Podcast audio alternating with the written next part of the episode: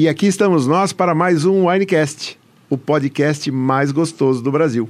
Porque toda conversa acompanhada de um bom vinho é sempre muito mais gostosa e flui. E hoje, hoje nós temos um convidado aqui super especial. Todos são. Mas hoje nós estamos com um campeão mundial, Tiago Decano. Um prazer enorme ter você conosco aqui, Tiago. Prazerzão, Marcelão. Já tive a honra de ser o seu mentor no poker, né? Com certeza. Pra você continuar com, o bolso cheio aí para comprar os melhores rótulos aí do, do, do, mundo. Então, bolso cheio com, com o dinheiro do poker. Para comprar bons vinhos. Para comprar bons vinhos. Né? É isso, é isso aí. aí. Tiago Decano, campeão mundial de poker, vai contar um pouquinho um pouquinho, não vai contar muito, né? De como foi essa experiência, toda a adrenalina. E o que, que é ser uma pessoa que vive do poker. É muito interessante. Vocês não podem perder o programa de hoje. E para variar, o Vini. um prazer ter você de novo aqui conosco. Ter você conosco aqui novamente, Vini.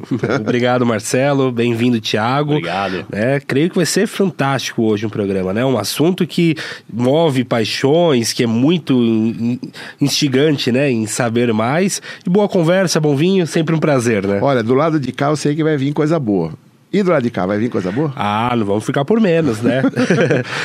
Temos dois ótimos vinhos aí separados, um branco chileno maravilhoso, Chardonnay, e um tinto argentino, um blend muito legal. Curioso, curioso. Então, vamos lá, roda a vinheta.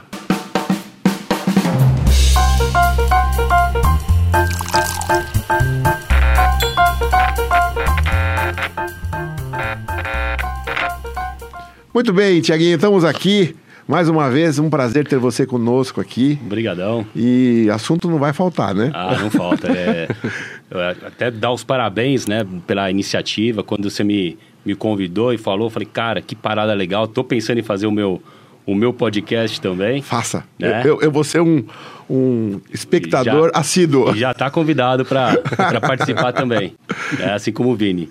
E, e eu sou uma pessoa muito movida a paixões, a desafios. E quando a gente fala de paixão, é, é algo que dá é, outra, é outra pegada, é outra. Uh, você se sente muito forte para ir realizar, para ir atrás das coisas que você acredita, dos seus sonhos. Então, você apaixonado é muito mais fácil de você trabalhar em algo que você é apaixonado, né? de, de, de, de fazer o impossível para o seu sonho acontecer. Então, eu, eu, acredito muito em paixões.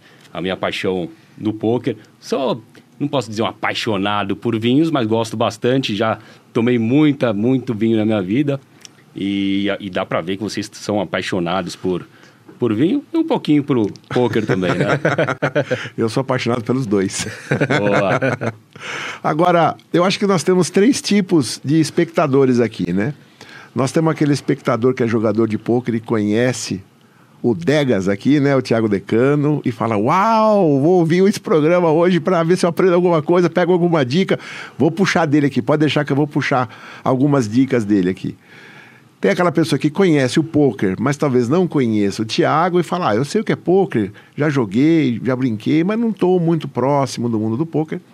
E tem aquela pessoa que talvez tenha até um certo preconceito com relação ao poker, achando que é um jogo de azar. Então, fala um pouquinho para essa última para essa última é, é, categoria de espectador. O, o poker é um jogo de azar, a pessoa perdeu o apartamento lá, perdeu o carro, se suicidou, é assim mesmo? Na verdade, é assim, é, é, é muito legal já a gente começar por esse, por esse tópico, até para desmistificar muitas das, das, das coisas, né, das pessoas que não, não vivem esse mundo como eu vivo intensamente, como vocês vivem de uma certa forma, porque poker é um jogo de habilidade e um pouquinho de sorte, né? O, quando a gente é, pensa em sorte, a gente pensa em, em, em, em coisas aleatórias, coisas que não vão acontecer 100% das vezes. Então, eu gosto de dar sempre exemplo com, com outros esportes, comparando com outros esportes, vai pegar, por exemplo, o xadrez. Se eu jogar contra o campeão mundial de xadrez, eu vou perder 100% das partidas. Eu não tenho a menor chance, ou seja, não há o fator sorte no, no, no xadrez. Né? Não, tem, é... não tem um imponderável ali, não um, tem. uma variância, não tem. Não tem. Então, você pode estar, por exemplo, dois grandes mestres, um está num dia bom, outro num dia ruim, beleza, tem um fator sorte ali, ou que brigou com, com o esposa, ou, ou enfim, o outro está tá, tá com algum problema pessoal, então isso vai, vai influenciar de alguma forma. Mas no, no, no, no xadrez, por exemplo, não tem esse imponderável. O melhor vai ganhar sempre.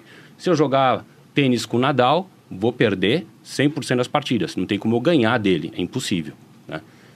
No poker ele tem esse elemento sorte, que é exatamente o que torna o poker um, um esporte tão uh, um, um, um, esporte do mercado tão milionário, das pessoas uh, investirem dinheiro tanto para aprender como para jogar mesmo, porque o amador ou a pessoa que não, não, não tem o poker, o poker como o profissão, ele é capaz de, num, num dia bom, lógico, tomando boas decisões e com a sorte, de ganhar um torneio de pôquer, uh, de ganhar de um campeão mundial. Então, o fato disso acontecer faz com que as pessoas coloquem dinheiro. Eu jamais colocaria dinheiro para jogar tênis contra o Rafael Nadal, mas ele coloca para jogar pôquer comigo. Então, o poker ele traz esse elemento da, da sorte, que na verdade nada mais é do que uma, do que uma aleatoriedade, porque o poker é um, um jogo de, de informações incertas. Então, a gente não sabe, eu não sei o que você tem na mão. Né? Eu não sei o, qual mão exata que você tem. Às vezes a gente até sabe, mas a gente não sabe exatamente qual, qual combinação é, exata que você tem nas mãos. A gente tem uma ideia de ranges. E a gente é obrigado a tomar uma decisão que às vezes vale muito dinheiro né, na mesa, é, que a gente toma uma decisão muito importante baseado na, em informações incompletas que a gente é, minimiza esse fator sorte para que a gente tome a melhor decisão de acordo com o que eu acho que você tem, de acordo com o que eu aprendi, as técnicas e a estratégia e tudo mais. Então, é, o, o poker é considerado, inclusive por artigos é, científicos super renomados, uh, foi disciplina no MIT, na própria Unicamp, aqui no Brasil, uh, e fizeram estudos onde eles, através de vários tipos de, de testes científicos, eles provaram, né, até para o poker ser reconhecido como um esporte da mente, que o poker ele é um jogo é, onde a habilidade prevalece sem sombra de dúvidas e tem o fator sorte, né? Eu gosto de comparar um pouquinho mais com o futebol, porque o futebol, um time uh, o melhor deve ganhar uma partida, né? É, ele vai ser favorito, ele provavelmente vai ganhar, mas pode bater ali. Uh, eu lembro de um, de um Barcelona e, e, Chelsea, que o Barcelona era um time é, fabuloso. E o Chelsea foi lá, acho que foi na semifinal ou na própria final, ele tomou seis é. bolas na trave e acertou o contra-ataque lá, foi, fez o gol e ganhou do, do tão poderoso Barcelona na, na, na, na no, final. No Camp Nou. Né? E que você fala, ué, mas não é possível, seis bolas na trave. Né? Um dos, um dos time, piores times da história do Brasil, que foi o do, do Sebastião Lazzaroni, né, em 90, né? Uhum. Ele teve o, o melhor, foi, fez o melhor jogo contra a Argentina, né? Atropelou a Argentina, três bolas na trave, perdeu a Argentina, né? Então o fator sorte ele tá ligado a tudo na vida né? A gente tá aqui junto, é um, teve, teve um fator sorte, lógico que a gente fez acontecer, né? Mas tudo conspirou para que tudo desse certo. Então a gente tem que ficar muito atento nas oportunidades que surgem na nossa vida. O poker te ajuda a ter clareza nas na, é, a, a, imensa maioria das decisões, né? O, o próprio Jeff Bezos, que é um, que é um eu que agora sou também empreendedor e admiro o ex-CEO da Amazon, é, ele fala que 70%, ele toma decisão com 70% de certeza, porque se ele esperar ter 80, 90, demorou demais para tomar decisão e aí ele já, já perdeu o timing do que ele tinha que ter feito. Então o poker é muito parecido com o mundo dos negócios também, porque é, você é obrigado a tomar decisões, que algumas delas podem valer milhares ou até milhões de, de, de, de reais ou de dólares, e você é obrigado a tomar com as informações que você tem com o que você estudou, com o que você se preparou, com, com, com o, o que você está vendo, analisando ali do momento. Com o feeling? E com o feeling também, né, da intuição. E, e você não tem certeza que um jogador está trincado ou que não está trincado, ou que ele estava com, com uma certa, um certo tipo de mão, mas você vai ter que, com essas informações, tomar a sua decisão. Você é obrigado a tomar a sua decisão. Esse é um dos elementos mais... Uh, o, um, dos, um, dos, aspectos que o poker mais é, desenvolve pessoas, desenvolve líderes, porque você é obrigado a tomar decisão. Você não te, consegue barrigar, você não consegue deixar para depois. Porque a maioria das pessoas, elas se perdem na vida justamente porque elas acabam barrigando. Então ela fala, puta, essa decisão é difícil, vou deixar para amanhã. E deixa para depois. E vai deixando, e vai deixando, e vai deixando, vai procrastinando. E com a nossa tecnologia, rede social, isso é um prato cheio para você ficar nesse mundo de, de ficar barrigando a, a, as, as decisões que você tem que tomar e que no poker você é obrigado a tomar. Então você, você fica muito bom de tomar decisão com o poker. Então já aconselho a todo mundo que conhece esse esporte fantástico, porque com certeza vai, vai, vai conseguir se desenvolver muito. É uma, é uma, uma, eu, é uma luta que eu, que eu travo, né, que eu quero de, trans, de, de fazer com que o poker seja protagonista na educação né, do, do Brasil. É um grande sonho que eu tenho, né, de revolucionar a educação no Brasil. É, parece até político falando, né? Todo um político fala que educação é o número um, mas na hora do vamos ver não, não corresponde. É, e o poker é um elemento, é, para mim, é, primordial, com várias habilidades que a gente vai, vai conversar do, durante o programa aqui, mas que o poker traz vários elementos importantíssimos que você não aprende hoje na escola, você não aprende hoje numa universidade e que agrega demais, não só para o desenvolvimento profissional, mas para o desenvolvimento humano como pessoa também. Perfeito. Aliás, eu, eu costumo falar que a coisa que a gente mais faz na vida é decidir. E a gente não percebe, mas nós estamos decidindo toda hora. Eu, para falar essa frase aqui, segundos antes eu decidi, pensei se eu falaria, não falaria, decidi falar. De manhã, quando você acorda, que roupa que você vai pôr? É uma decisão.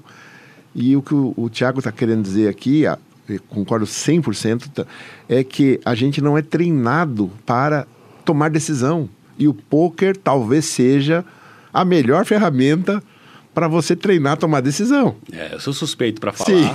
mas o poker ele te vamos, obriga a tomar decisão. Nós vamos falar se ele sabe decidir direitinho daqui, daqui a pouquinho. Eu quero fazer uma pergunta e vou interromper a resposta, então não é má educação, é porque eu quero que você fique comigo aqui. Então a pergunta é: o poker é um jogo da mente, mas nós estamos falando do poker Texas Hold'em ou o fechadinho já era um jogo da mente? Agora, antes de você responder, Vini, damos com a boca seca. Vamos lá, né? Já tô passando mal aqui. Já. Ô, Vini! Ô, Vini! Vamos de branco o começo, Vamos né? começar com branquinho? E acho que já pode tirar esse tinto da... Já tira o tinto também? Já, pra já não deixa, tão gelado, Já deixa né? decanando, ó, oh, decantando. Maravilha. Já vou perguntar pro Vini. Vini, quero aprender também. Tem que colocar no decanter sempre? Como é que é como é que essa. Mas essa você pode história... responder funcionando, viu? É, pode ir mandando bala, a gente tá com sede. o branco não, né? O branco acho que. Tem, ou também, não sei. Não, no, no, no, branco, na grande maioria dos casos, não se faz necessário, uhum. mas a decantação, ela. Você vai efetuá-la em duas ocasiões, principalmente. Primeiro, né, que é a essência da decantação. Quando você tem um vinho muito velho, e o vinho com o tempo, né, e normalmente os vinhos não são filtrados, ele vai criando sedimentos, né, a, as moléculas que estão no vinho elas vão se ligando e aí até por uma questão de densidade elas acabam se depositando no fundo da garrafa e quando você vai servir o vinho é comum que essa borra se misture ao vinho.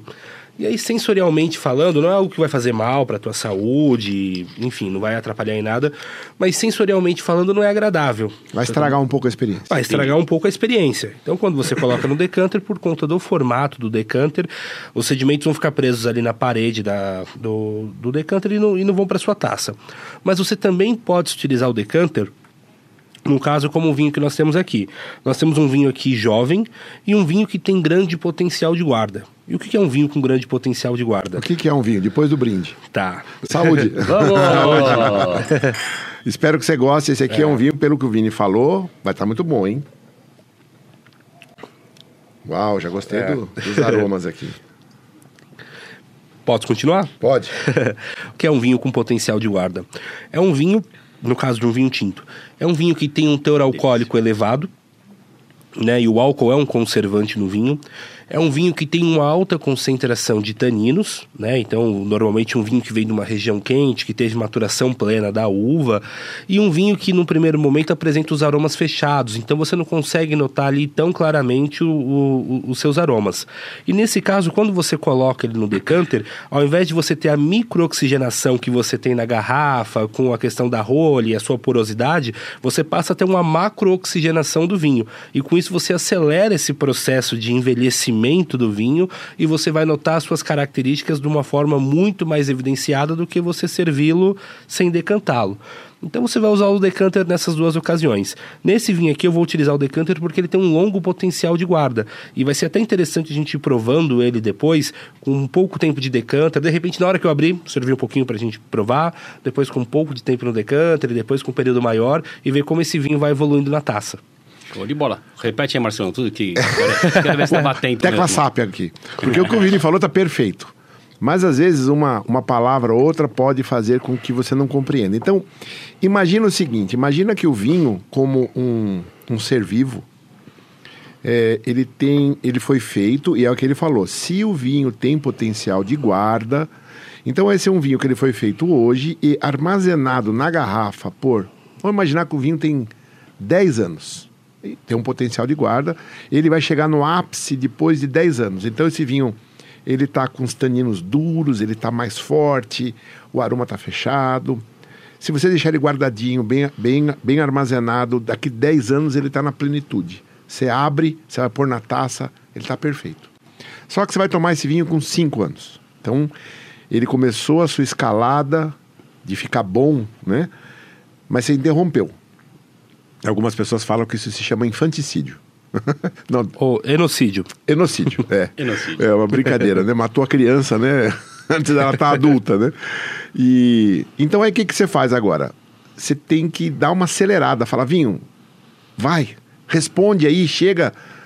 Ele não vai chegar igual ao que ele chegaria se ele tivesse armazenado lá pelos 10 anos.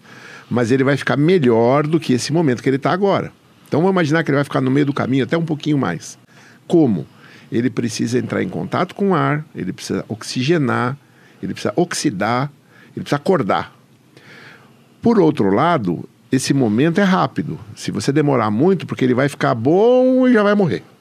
Ah, entendi. Porque quando você é, expõe o vinho ao oxigênio, ele amadurece mais rápido e morre, não é? Em quanto tempo isso? Estamos falando aí, de... Aí a, a palavra mais ah. usada no mundo do vinho. Depende. No poker também. No poker também. também. Estamos...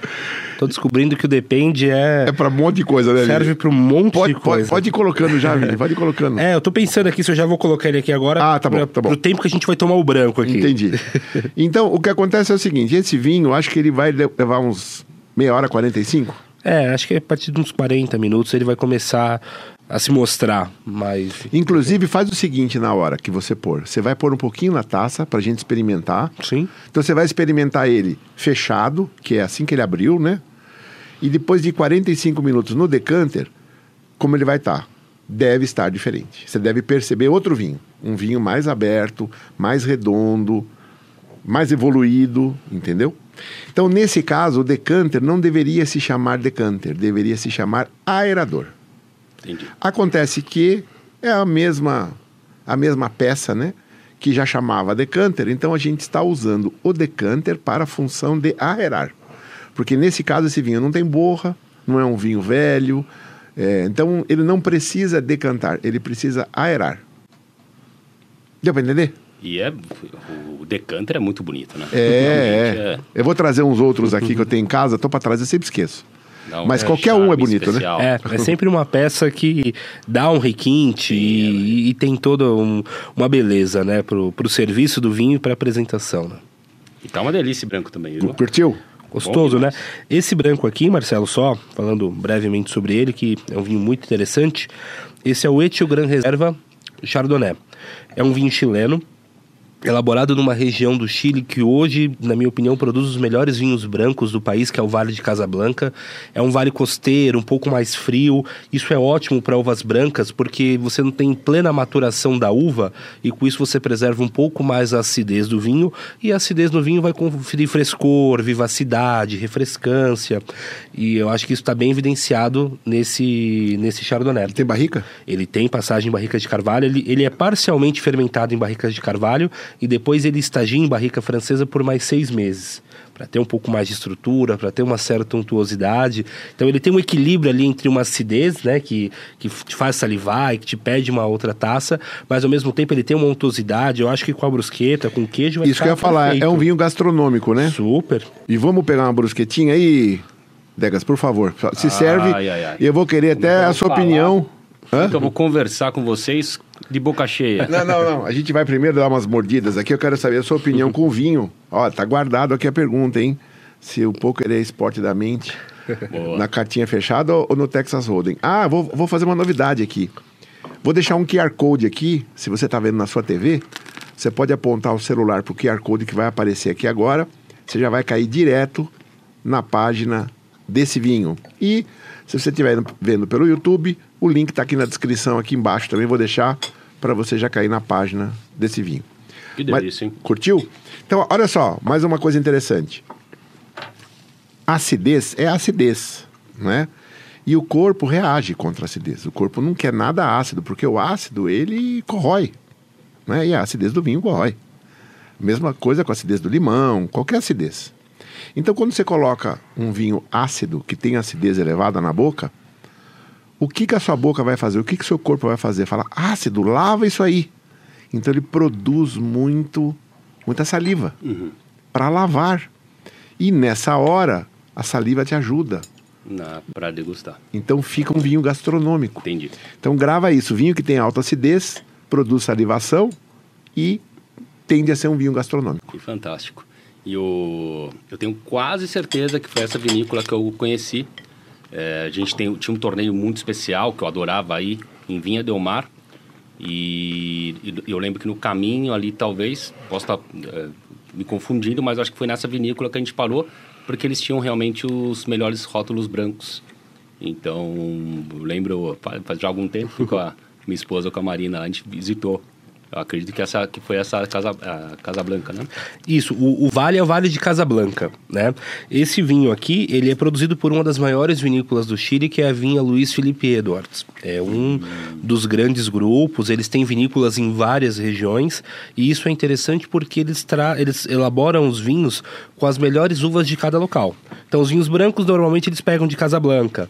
Já, por exemplo, o Cabernet Sauvignon tem ótimo resultado no Vale do Colchagua, então eles pegam a uva dessa região ou do Vale do Maipo. Então é legal porque eles vão sempre fazendo vinho com base na característica do terroir local. E isso é fantástico.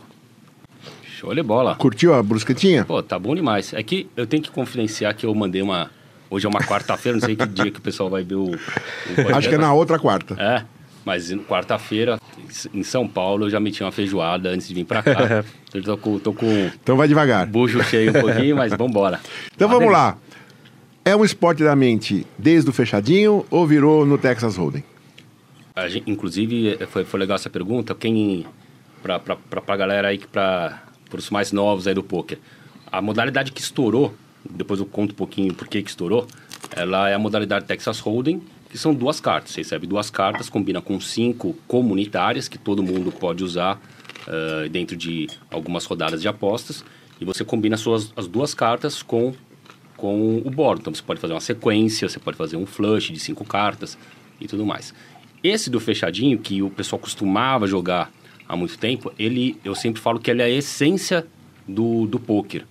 Porque ele é, é a forma mais pura de você jogar uh, e blefar. Eu comparo o poker, né, para quem tá pensando, puta, mas poker é parecido com o quê? É parecido com, com, com truco, que é muito difundido aqui no Brasil, que o pessoal se diverte demais. Então, quem vai bem no truco pode ir muito bem no, no poker porque você tem, você tem uma noção muito clara, né? Lógico o poker é bem mais complexo, mas ele tem uma noção clara de quando ele está blefando e quanto ele tem valor.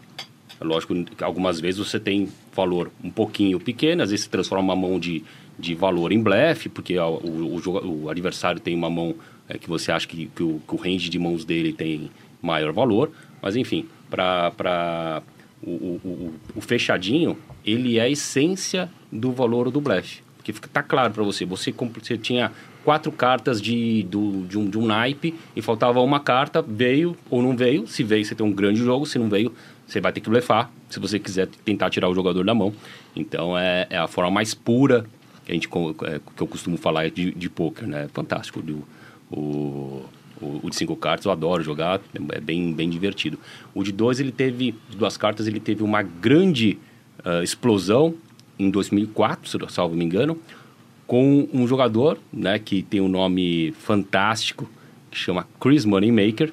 É, o Moneymaker é, do, é sobrenome dele mesmo. Você está falando sério que é sobrenome? É sobrenome dele. Ah. E ele transformou, é, agora não lembro se centavos, né, ou um dólar, ou acho que foi centavos mesmo, em 4 milhões de dólares, salvo me engano, mas assim, muitos milhões de dólares. Então ele, ele foi passando de vários, devagarzinho, ele foi ganhando aos pouquinhos os satélites que a gente chama, até chegar no torneio principal que, que eram 10 mil dólares pra, de, de inscrição para chegar e, e, ele ganhou. E aí o, o, o, mundo viu que era possível você com um pouquinho de, de, de dinheiro, com muita habilidade e com um pouco de sorte, conseguir transformar centavos em, em 4 milhões de dólares. Então, é, por isso que estourou, né? O pessoal falou, putz, eu, eu, um amador conseguiu fazer essa proeza e derrotar os gigantes ali que, que estudam e que, que são profissionais.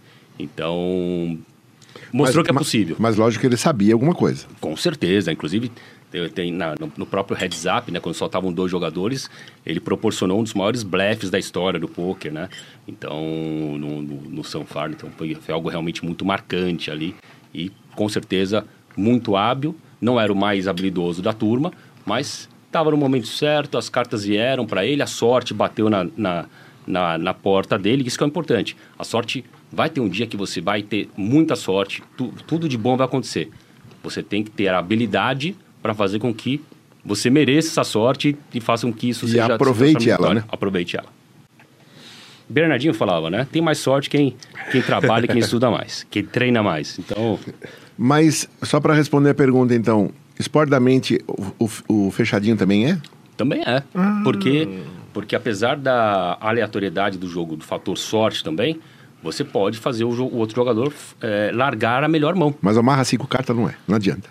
também é. Olha, não é, o, não é o que eu domino. tô brincando, gente, tô brincando. Mas realmente é, é que tem uma aleatoriedade muito maior.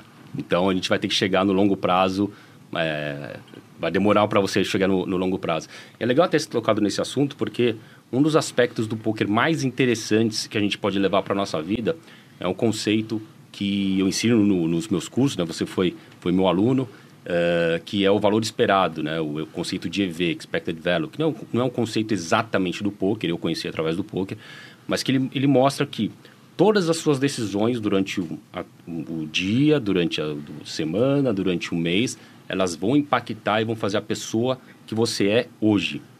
Então, não há, tem gente que se acha azarada, tem gente que se acha que acha que é vítima, né? Não, não é o problema da, da, da, do vitimismo que, que tem muito hoje no, no, no mundo, né? Principalmente numa, numa geração, é, enfim, que, que foi que, que veio ao mundo uma outra pegada, né?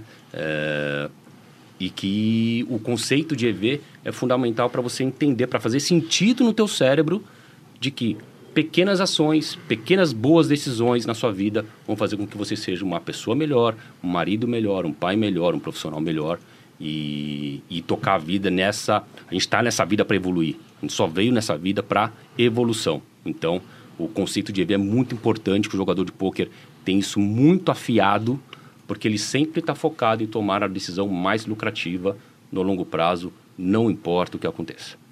Então, é, explicando, opa, caiu aqui, eu volto aqui. Explicando, é, é, só, só, corroborando o que o, o Thiago falou, às vezes você está no poker, você está num torneio, né? Você está bom de ficha. Aí você fala, ah, tá tudo batendo aqui. Aí você faz umas jogadas erradas que não deveria ter feito. Aí você fica ruim de ficha. Aí você tem você é obrigado a tomar decisões que você não tomaria se você não tivesse com tão short. É isso que ele está querendo dizer com olhar para o longo prazo, né? Não adianta lá naquela hora falar, ah, eu vim com um par de vala, fui ao in, o cara com rebateu. Ok, mas você só fez aquela ação porque você estava short. Se você tivesse sido mais cauteloso nas jogadas anteriores, você não estaria short e jogaria aquele par de vala diferente. É isso que você quer dizer? É, por exemplo, é, que o, o conceito de valor esperado é, na sua essência, no, conceitualmente falando, é o quanto você ganha quando você ganha, menos o quanto você perde quando você perde. Então, se essa, se essa soma for positiva, você está tomando boas decisões na sua vida, boas decisões no poker. Eu, eu gosto de comparar muito com seguradora. As seguradoras vão querer me cancelar aí. é, se você parar para pensar, a seguradora só existe porque ela tem lucro. Ela é uma sim, empresa. Sim. Se você é a outra ponta, você tem que ter na tua cabeça que você está tomando uma decisão menos EV. Para alguém ganhar, alguém tem que perder Exato. nessa nessa né, no, no, no, mundo da seguradora. Só que para você, às vezes é mais é, é melhor, não financeiramente, mas para sua vida é melhor você se você perder o carro, você tá ferrado, não vai conseguir ter, é, ir trabalhar, vai ter que tomar é, ter duas conduções de duas horas, vai demorar muito mais para chegar no trabalho. Então você faz o seguro, que é menos EV financeiramente, mas que para sua vida você não quer, não quer correr esse risco, menos, é, mesmo que de tomar uma decisão é, não lucrativa. Por exemplo, seguro saúde. Você vai não vai fazer o seguro saúde para seu filho? Se acontecer alguma coisa com ele, Deus me livre, guarda, a chance é remotíssima. Mas se você não tiver aquilo é, guardado, né? Se você não tiver contratado um seguro de, de vida, de saúde para seu filho, é, que é uma decisão menos EV, ele pode ter algum, alguma doença rara ou algum, acontecer alguma coisa, um acidente, enfim, e você não tem os recursos financeiros para custear, como é que vai ficar na tua cabeça isso, né? Então você, é, eu gosto sempre de usar isso, se você toma às vezes decisões menos EV, né? no poker não, mas às vezes na vida a gente toma algumas decisões menos EV e que, e que valem a pena. Por exemplo, eu não tenho seguro do carro, mas eu tenho seguro saúde. Então você vai você vê o que, que é caro para você na, na sua vida e que, que faz sentido você tomar uma decisão menos EV, mas no poker é só um conjunto de decisões mais sim, EV que, sim, que a gente chama de longo prazo. No caso do carro aqui, só por ilustração, eu já fiz essa conta. Se você ficar 10 anos sem seguro, já valeu a pena. Já valeu a pena. Quer dizer, se não roubaram o seu carro, né? Nesse período, né? Se não aconteceu nada, porque aí você ganhou um carro já. Então você já está com o valor do seguro, você já pega esse valor que você pagaria durante 10 anos, fala, isso aqui é, se roubar, já está aqui o valor. E aí, desmistificando um, um, conceito de, do poker, né, que até a gente está falando do, de ser um jogo de azar, ser um jogo de, de, de, que pessoas perdem fazendo, que isso obviamente aconteceu no, no, no, no passado, e hoje, com a vinda do torneio, isso praticamente acaba, porque você não, você não joga é, a sua vida num, num, num, torneio. Né? Você joga um pouquinho do teu patrimônio no torneio, minimamente. É como se você fosse ao cinema para se divertir. Né? Então, então foi, foi, foi, muito bom ter esse aspecto do, de, de falar sobre o do, do poker, desmistificar esse, essa parte é, pejorativa, né? O, hoje eu tenho a oportunidade de ser sócio embaixador do, do H2, que você vai lá, o clube que você tanto gosta de, de, de ir, se divertir, jogar poker, é, por aquelas pessoas que tornaram o poker é, do, do, um, do âmbito de uh, subvalorizado, de algo assim a, a marginalizado, né? marginalizado boa, para algo cool. Hoje Neymar, Cristiano Ronaldo, Rafael Nadal, vários atletas, empreendedores, as pessoas é, é, fantásticas do mundo, super realizadoras, adoram jogar poker. Né? Thales Gomes é um cara que, que tive a oportunidade de ser aluno e ele e depois fui professor, foi professor dele e fui aluno dele. É, o cara adora poker. Então tem pessoas, você vê pessoas realmente fantásticas que adoram jogar pôquer para se divertirem, mas também é, vivenciando, valorizando o pôquer como um esporte da mente, como um jogo de habilidade. Isso é, é realmente fantástico, né? E como foi seu começo no pôquer? Como é que você chegou no pôquer? O pôquer, uhum. cara, no pôquer foi algo realmente... Uh, eu brinco que o pôquer salvou minha vida e o pôquer salvou a vida de todos os profissionais. Né? Por quê?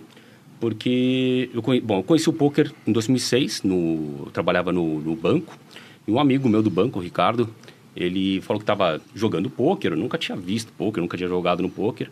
E ele falou, cara, tô jogando nesse site aqui, online e tal, tô, mas tô, não tô jogando dinheiro é, real, só fictício.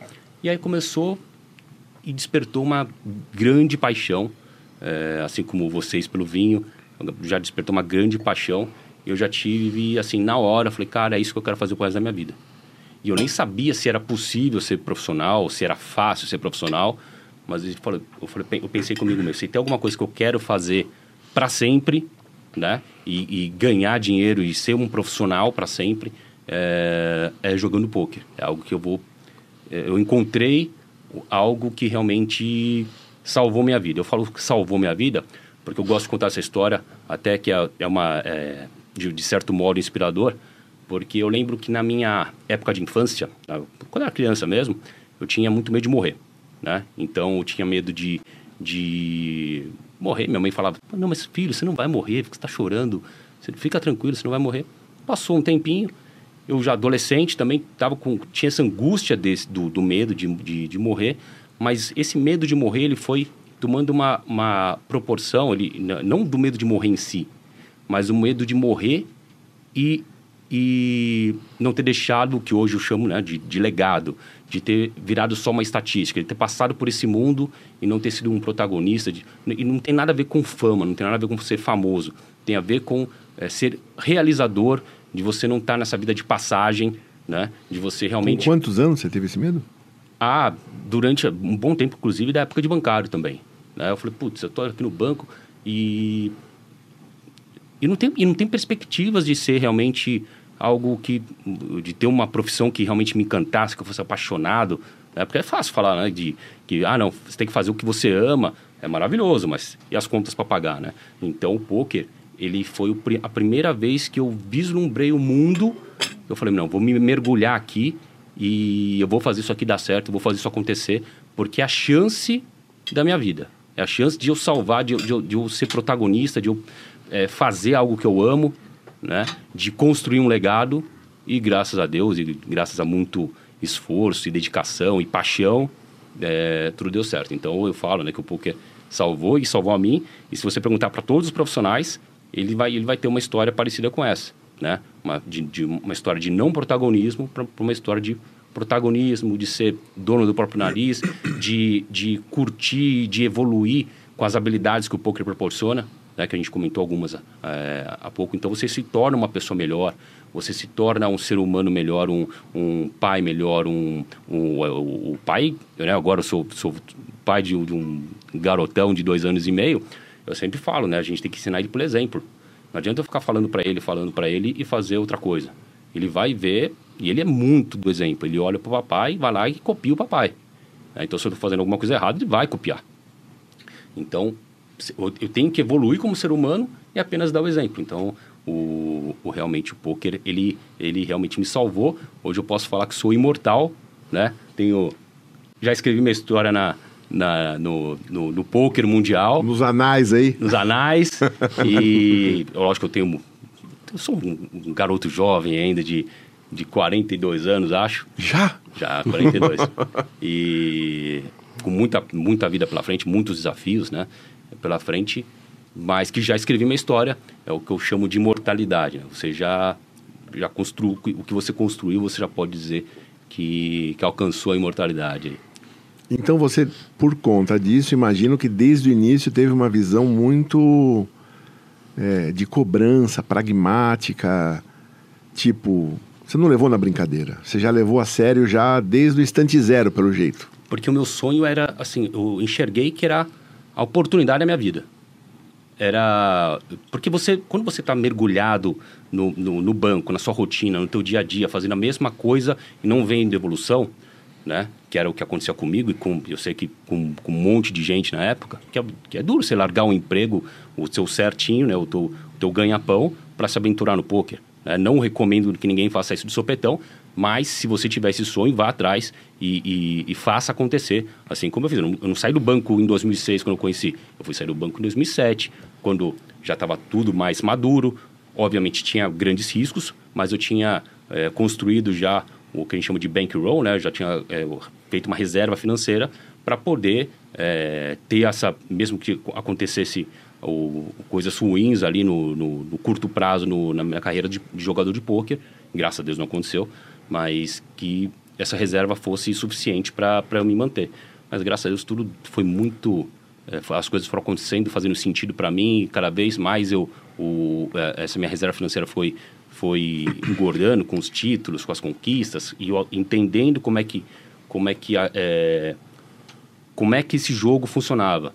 Né? Eu sempre brinco, por exemplo, você, você começou aqui, fez o, o, o podcast. Com certeza o primeiro vai ser pior que o segundo, que vai ser pior que o terceiro, mas você começou. E esse começo é o mais difícil. Quando você estiver no vigésimo, no centésimo, que com certeza esse programa vai ser um sucesso, quando você estiver no centésimo, você, vai, você, vai, você já vai estar num nível de, de, de amadurecimento, de, de, de colocar outras, outras coisas fantásticas, né? Você, puta, tinha uma ideia aqui, vou fazer esse quadro, vou fazer tal coisa, vou perguntar, vou fazer um quadro brincando, vou fazer desafio. Para começar, as, as coisas vão fluir, né? E quando você olhar pro, pro, pro primeiro que aconteceu, você vai até sentir vergonha. Falou, puta, cara, foi legal, mas só que... É, e, se não fosse aquele primeiro passo, não, não teria é. o segundo, não teria o milésimo. E vai ser maravilhoso se você sentir vergonha do primeiro que você fez. Sim, vergonha no bom aspecto, Porque né? você progrediu, né? Exatamente. é, então... Perfeito, é isso mesmo. Já que se insiste, vamos embora, né? Agora, vocês que não são do poker, vocês não imaginam quanto que se tem que estudar. É muita coisa, Obrigado. porque são tantos detalhes e todos eles você tem que levar em consideração na hora de tomar uma decisão que eu vou te falar, eu estudei acho que por dois anos, estudei muito, muito. Hoje eu não tenho estudado mais muito, mas vira e mexe, bate coisa que eu falo, tem que relembrar isso. Nossa, você tem que rever. Nossa, isso aqui é novo. Então, é um mundo. O, mundo, o poker é um mundo. E vou dizer, de todas as pessoas que eu passei, ninguém é tão didático e tão assim lógico, matemático, é, lá em cima como o Thiago. De verdade. Isso aí eu não estou falando que você está aqui. Obrigado, Marcelo. É, mas... Porque tem muita gente que joga. É, todos têm técnica tal, mas você sente que as pessoas às vezes não levam muito a sério. Ele é muito disciplinado. Thiago é muito disciplinado. A mulher dele está fazendo assim com a cabeça. e eu acho que isso, isso no poker é uma vantagem, né? Ah, a disciplina é vantagem em tudo. Em tudo, né? é. Porque a gente falou do, do conceito de EV, que você tomando várias decisões boas para sua vida, você vai ser uma pessoa muito melhor, né? No, no, no curto, médio e longo prazo. Então, você para fazer isso, você tem que ser disciplinado. Então, eu nunca fui o, nossa, que, que rapaz mais disciplinado do mundo. Mas com paixão, com um propósito, com um sonho, você acaba sendo disciplinado você sabe onde você quer chegar, você consegue tratar, traçar um, uma forma, né, de ter, de entender, as coisas vão fazendo sentido na tua cabeça, e aí é o que eu falo, né, é, às vezes é, é, muito mais fácil, é muito mais difícil você ganhar seus primeiros 10 mil reais de uma forma consistente no poker do que um milhão. Porque quando você entendeu o jogo, você vai estudando, as coisas vão fazendo sentido, você vai entendendo que cada vez vai ter que estudar mais, mas você já vai vendo as micro vitórias, vendo que você vai evoluindo e é melhor um pouquinho do que os, os seus adversários, e isso vai fazer com que você é, tenha. Eu, eu, eu, tenho até no, no meu curso, eu chamo isso de ciclo vencedor. Quando você passa por esse primeiro ciclo vencedor, aí você ganha o jogo, porque fez sentido na tua cabeça, fez sentido no teu cérebro, é, e aí é só você botar tração e, e gasolina que no, no, turbinar a tua vida. E agora uma pergunta que quem é do poker vai gostar de ouvir. Como é que você lida com a variância num torneio? Porque é muita variância. Variância é assim. Vem um baralhão ali, joga com umas cartas que não tem nada a ver, que você não conta que isso vai acontecer e ganha de você, porque bateu na mesa as cartas que combinam com a dele. E você que está jogando direitinho aqui, se ferrou. Então, num torneio que são várias etapas, né? São horas, às vezes dias, nós vamos chegar no, no maior torneio aqui. Como você lida com a variância? É, eu, até para para eu explicar isso didaticamente para os meus alunos, eu criei um conceito chamado matemática anti-tilt. O tilt é quando você toma, na sua vida, não, só necessariamente no poker, mas você toma uma decisão não racional, ou seja, você está fora de si, você está transtornado com aquilo, ou por ter é, brigado com, com, com, a tua namorada, ou por ter é, azar em alguma coisa na sua vida, ou por ter caído de um torneio do poker, você às vezes fica fora de si. E nesse momento fora de si, é, muitas vezes você, pela lógica, você tem que identificar antes o que, o que aconteceu. Então, essa matemática anti-tilt, eu mostro para os alunos que a, a, a, imensa maioria das vezes que ele acha que é muito favorito, ele não é de verdade. E aí é, é muito difícil você é, traçar isso na, na, no poker, por quê? Porque normalmente na sua vida, quando você toma várias decisões boas, você tem um resultado bom. No poker, quando você tem várias, é, várias micro vitórias, várias decisões corretas, num dia de um torneio, possivelmente você vai cair. Você não vai chegar no dinheiro. Você não vai uh, ganhar o torneio, mesmo tomando essas decisões. Por isso que o poker é um jogo de apanhar e levantar, o que é maravilhoso para tudo na vida. Né? Na vida ganha quem mais levanta quando apanha. Porque apanhar todo mundo vai. Se você, se você quer sonhar, se você sonha alto, se você realmente é, quer ter uma vida não, não de passagem, né, mas de, de protagonismo, você quer desafios, você vai apanhar, você vai fracassar. Ganha quem levantar mais vezes, quem levantar forte para o próximo desafio. Então o poker ele te, ele te ensina muito isso. E a maioria das pessoas, elas não, não entendem esse jogo, né, principalmente os amadores, porque ele não está acostumado. Então o amador ele não quer cair do torneio de, je de jeito nenhum. Então ele não, quer, ele não toma os riscos necessários, tomando as decisões mais EV, as que são lucrativas, porque ele não quer co correr o risco de cair do torneio de jeito nenhum. Né? Então, é, eu falo isso para os meus alunos. O, o poker é um jogo de longo prazo. É um poker é um jogo de você ser... É, de, do seu lucro, depois de milhares de torneios jogados, né, você conseguir é, ser lucrativo. Está positivo, né? Está positivo. Né? Então, as pessoas, elas não... Elas, elas, é, elas se perdem no resultado imediato. Automei, é, e é louco, porque o nosso cérebro, ele, é, o poker é um jogo contra-intuitivo. Porque no nosso cérebro, ele funciona assim. Tomei uma decisão, é, é tomei uma decisão, perdi. Essa decisão está errada. Isso acontece no, no, na nossa vida no poker. Só que muitas vezes você tomou a decisão certa e perdeu. Mas era a decisão certa. Por uma aleatoriedade do jogo, você perdeu. E tudo bem. Muitas vezes você toma uma decisão errada e ganha. Aí é pior ainda. Pior ainda, porque você nem percebe. Não, aí o cara se anima, né? E vai tomar decisões erradas Exatamente. várias vezes. A pior coisa vezes. que pode acontecer para um jogador é ganhar o primeiro torneio, né? Aí ele vai achar que já, que já dominou, nossa, tô voando aqui. Eu sou o cara. E na, sou o cara, e aí você fica refém ali dessa realização. Vou dar um exemplo de duas mãos que eu joguei, e aí eu vou me colocar à disposição do professor aqui falar se eu estou certo ou errado. Tô com o par de as o cara foi ao in. Qual? Por quê? É a melhor mão do jogo. Se eu não jogar com essa mão, vou jogar com qual? Então, all in. E aí, as cartas decidem. Mas eu já estou ganhando pré-flop. Agora, tô na bolha de um torneio que vai pagar um monte. Vim com um par de as.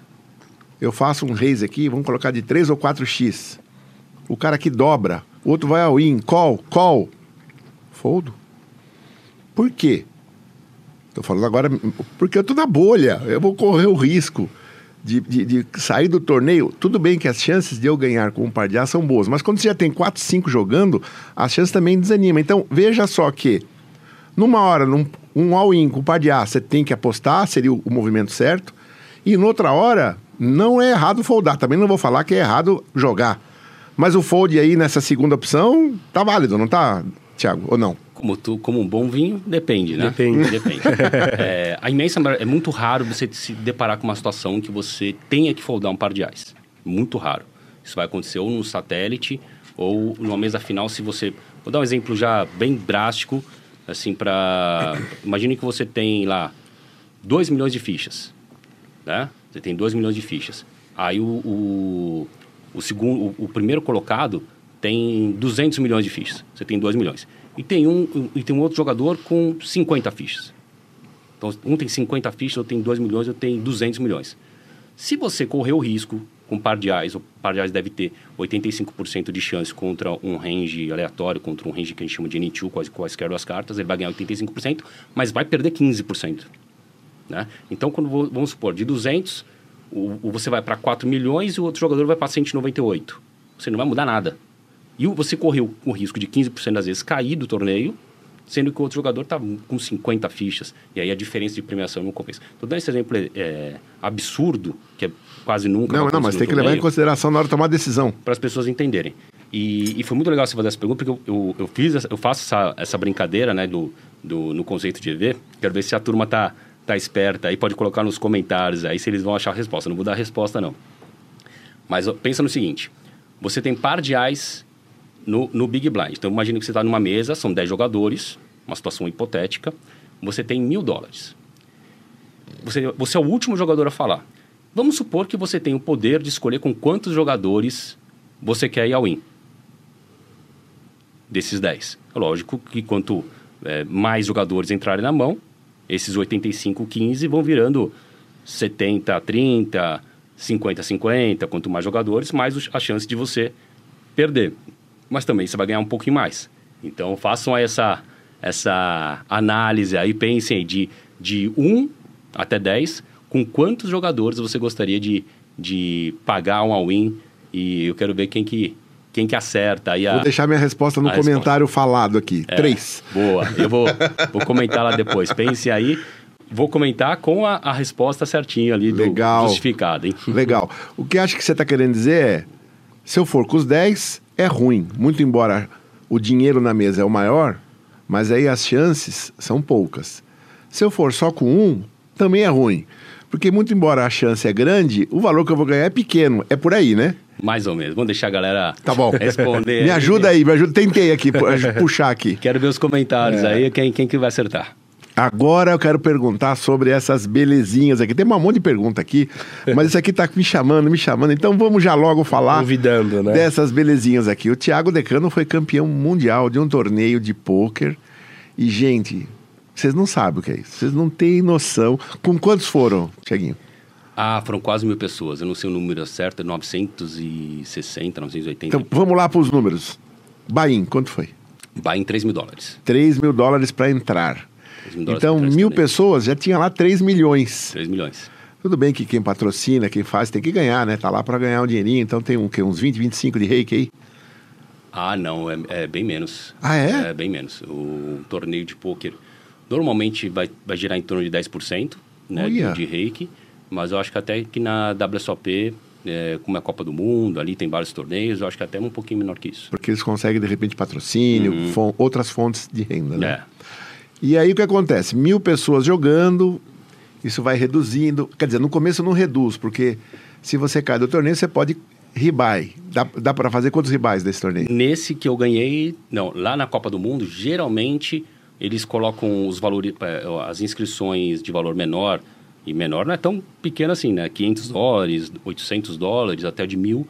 É, alguns desses torneios têm, é, se você pode reentrar caso você caia. A, o, no, a maioria dos torneios da WSOP, do, que é o, do, da Copa do Mundo do Poker, você só pode entrar uma vez. WSOP, World Series of, of Poker. Poker. Isso. Mas deixa eu entender, peraí que eu não entendi. É, 3 mil não é para participar? 3 mil para você participar. Como Qualquer que, pessoa pode ir lá. Como é que uma pessoa participa com menos?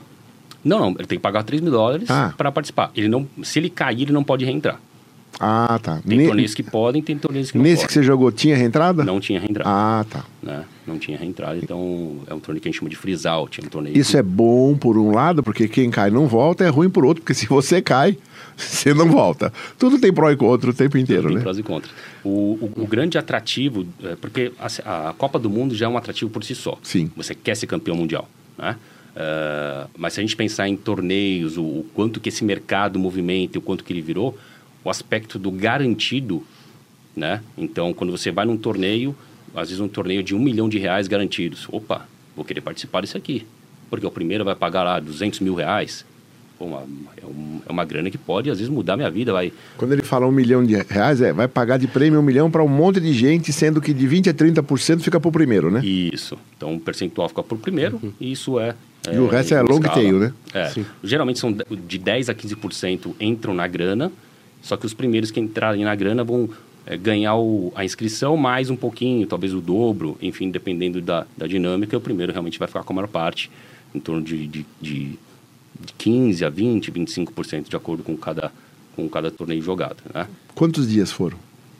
Foram quatro dias, foram quatro dias de torneio, salvo me engano, foram quatro dias. Então é uma maratona, né? Você tem que estar tá preparado até fisicamente, mentalmente, né? Tá tendo, tá, tá numa cadeira confortável, né? Se sentindo bem, com sem sono, né? Na, na sua plenitude, focado, porque é um jogo que a gente chama de no limit, é no limit holding. Então, no limit, você pode numa besteira, numa decisão errada, perder tudo. tudo. Né?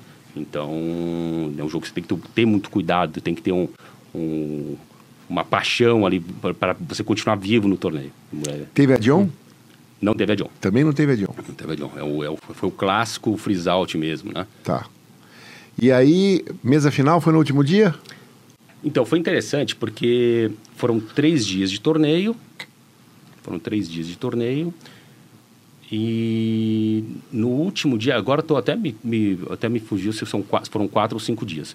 Eu sei que no, no penúltimo dia acabou, é, tinham ainda uns 70 jogadores. Reta final, mas tem 70 jogadores. Todo mundo pra, em demanda já. Para enfrentar, já já estava já tava na grana. É, e ali as coisas foram acontecendo, foi ficando grande. Tem uma hora que eu fiquei super short, né? Eu tinha um par de valete, encontrei um par de ais, fiquei super short. Uma mão que eu joguei que é uma decisão correta, né? Às vezes a gente fala, não, mas putz, você não, não escapou, não, você não, o bonzão aí não. A gente toma decisões acertadas na nossa, na, na, no conjunto, que às vezes vai, você vai encontrar o par de ais do, do, do jogador. Às vezes dá para dá você fugir, às vezes não dá. E então tive vários momentos de oscilação no torneio ali que poderia ter ganho, que poderia não ter ganho. E, e aí na, na, na mesa final, quando a gente chega na mesa final, eu sou 10 de 10, ou seja, sou o jogador que tem menos fichas entre os 10 jogadores. Eu tinha 10 blinds, né? ou seja, eu estava numa situação desesperadora, precisava dobrar. E aí eu fui, fui dobrando já nesse, nesse, nesse penúltimo dia, já fui indo bem. E ali, quando é, chegaram, quando restavam seis, cinco jogadores, eu assumi a liderança para não largar mais, fui, fui líder até o final. É, mas a mesa final só ocorreu, é, ocorreu parte num, num dia e aí o desfecho foi no dia seguinte e tudo deu muito certo, né? Para mim tive o fator sorte também ao meu favor quando eu precisei, mas sem sem tomar as decisões que eu precisava realmente tomar seria impossível. E o que todo mundo quer saber, qual foi o prêmio? O prêmio foi 500 e 43 mil dólares, 540 e poucos mil dólares. Gostoso, é, né? Dá para comprar algumas garrafas de vinho. Dá, dá para comprar algumas. algumas boas garrafas. E deixou um pouquinho de imposto lá? Só 30%, né? Teve que deixar 30%? 30%. Não tem... Não tem choro. Ainda mais nos Estados Unidos ali, não tem choro. Não pagaram em Bitcoin? Não pagaram em Bitcoin. Nem, existia, nem sei se existia Bitcoin ainda na, na, na época. Mas né? deixa eu fuçar aqui um pouquinho mais. Conta um pouquinho do que você lembra. Conta, porque a gente que joga pouco quer saber, né? Que mão que você quase foi embora, que mão que bate... Conta algumas Conta uns causos para nós. Aí. Legal demais. Bom, primeira coisa que, que muito interessante para para quem tiver curiosidade, né? Muitos vão estar tá no próprio YouTube. Continuam vendo o podcast até o final. Mas depois? Depois, dá uma fuçada lá, coloca lá Decano, mesa final. Vou colocar o link aqui embaixo. Boa. E aí, uma das coisas mais fantásticas que existem, né, que a gente às vezes subvaloriza, é, é a torcida brasileira. Então, eu sempre fui um cara muito querido pela comunidade do poker. Eu sempre fui um cara muito abraçado. As pessoas gostavam de mim, né? Ou por, por, carisma, ou porque gostam do meu estilo de jogo, ou porque foram com a minha cara. E no Brasil inteiro, vários clubes colocaram o telão, né? O, a TV ligaram ali, era praticamente de madrugada para me assistir e torcer por mim, pessoas que eu nunca vi na vida, né, que nunca tive contato. Então foi uma enxurrilhada de mensagens e na própria WSOP, na própria eles têm uma arquibancada na mesa final super bonita ali, vocês vão ver. É, e tinham, eu acho que tinha uma, é, por volta ali de 100 brasileiros torcendo enlouquecedoramente por mim. Os, os americanos ficavam de cara, né, porque é, eles não entendiam aquilo, né, porque geralmente o, nessas mesas finais vão estar tá lá a tua família, né? Que nem sempre vão, vão tá, poder estar tá lá com você, o, um amigo ou outro que não, não esteja jogando, mas... Meia dúzia. Meia dúzia, né? E lá tinha muita gente, né? Alguns amigos do, do poker mesmo, de vários anos juntos, e outras pessoas que nem, que eu nem conhecia e que estavam ali torcendo por mim como se fosse para o filho deles, como se fosse para por eles mesmos. Então, isso não tem preço. Eu brinco que o, o, o, isso, se tem uma coisa mais importante do que o bracelete, que foi um grande sonho realizado, foi a forma que aconteceu. Foi uma forma realmente é, muito emocionante, foi uma forma realmente de, de você de você ter a, na, na, principal vitória da sua vida um monte de gente torcendo por aqui para aquilo acontecer, né? Então, e, e cada um do seu jeito, mas os outros nove não tinham.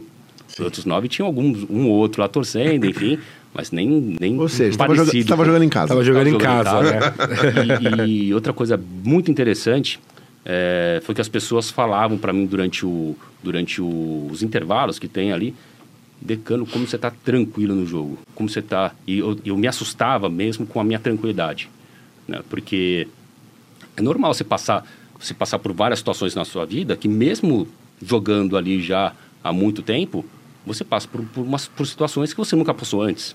E aí tem um grande, tem uma, um grande aprendizado, né, que, que também serve de lição para quem estiver ouvindo, de vai lá e faz o que tem que ser feito. Não importa o, o resultado, né? Porque o que aconteceu? Em 2010, eu, eu fiz minha primeira mesa final de WSOP. Então, comecei em 2006, larguei o banco em 2007, fui construindo uma carreira já muito vencedora, ganhei vários títulos, mas o sonho chegar numa mesa final de WSOP, na Copa do Mundo do Poker, aconteceu em 2010. E aí eu não estava preparado, não tecnicamente, mas eu não estava preparado emocionalmente. Então o que aconteceu foi que eu cheguei lá, eu era o segundo em fichas, e eu simplesmente vomitei as fichas. Eu, eu, eu fui super agressivo, as pessoas perceberam que eu estava super agressivo, começaram a pagar com, com segundo par, com terceiro par, uh, e, e, e, eu dei a so, grande sorte ainda de ficar em terceiro, porque eu, com com o poker que eu joguei ali, era para ter caído ali em quinto, por exemplo. Né? Então, isso foi um grande aprendizado para mim, porque eu tinha que passar por aquilo.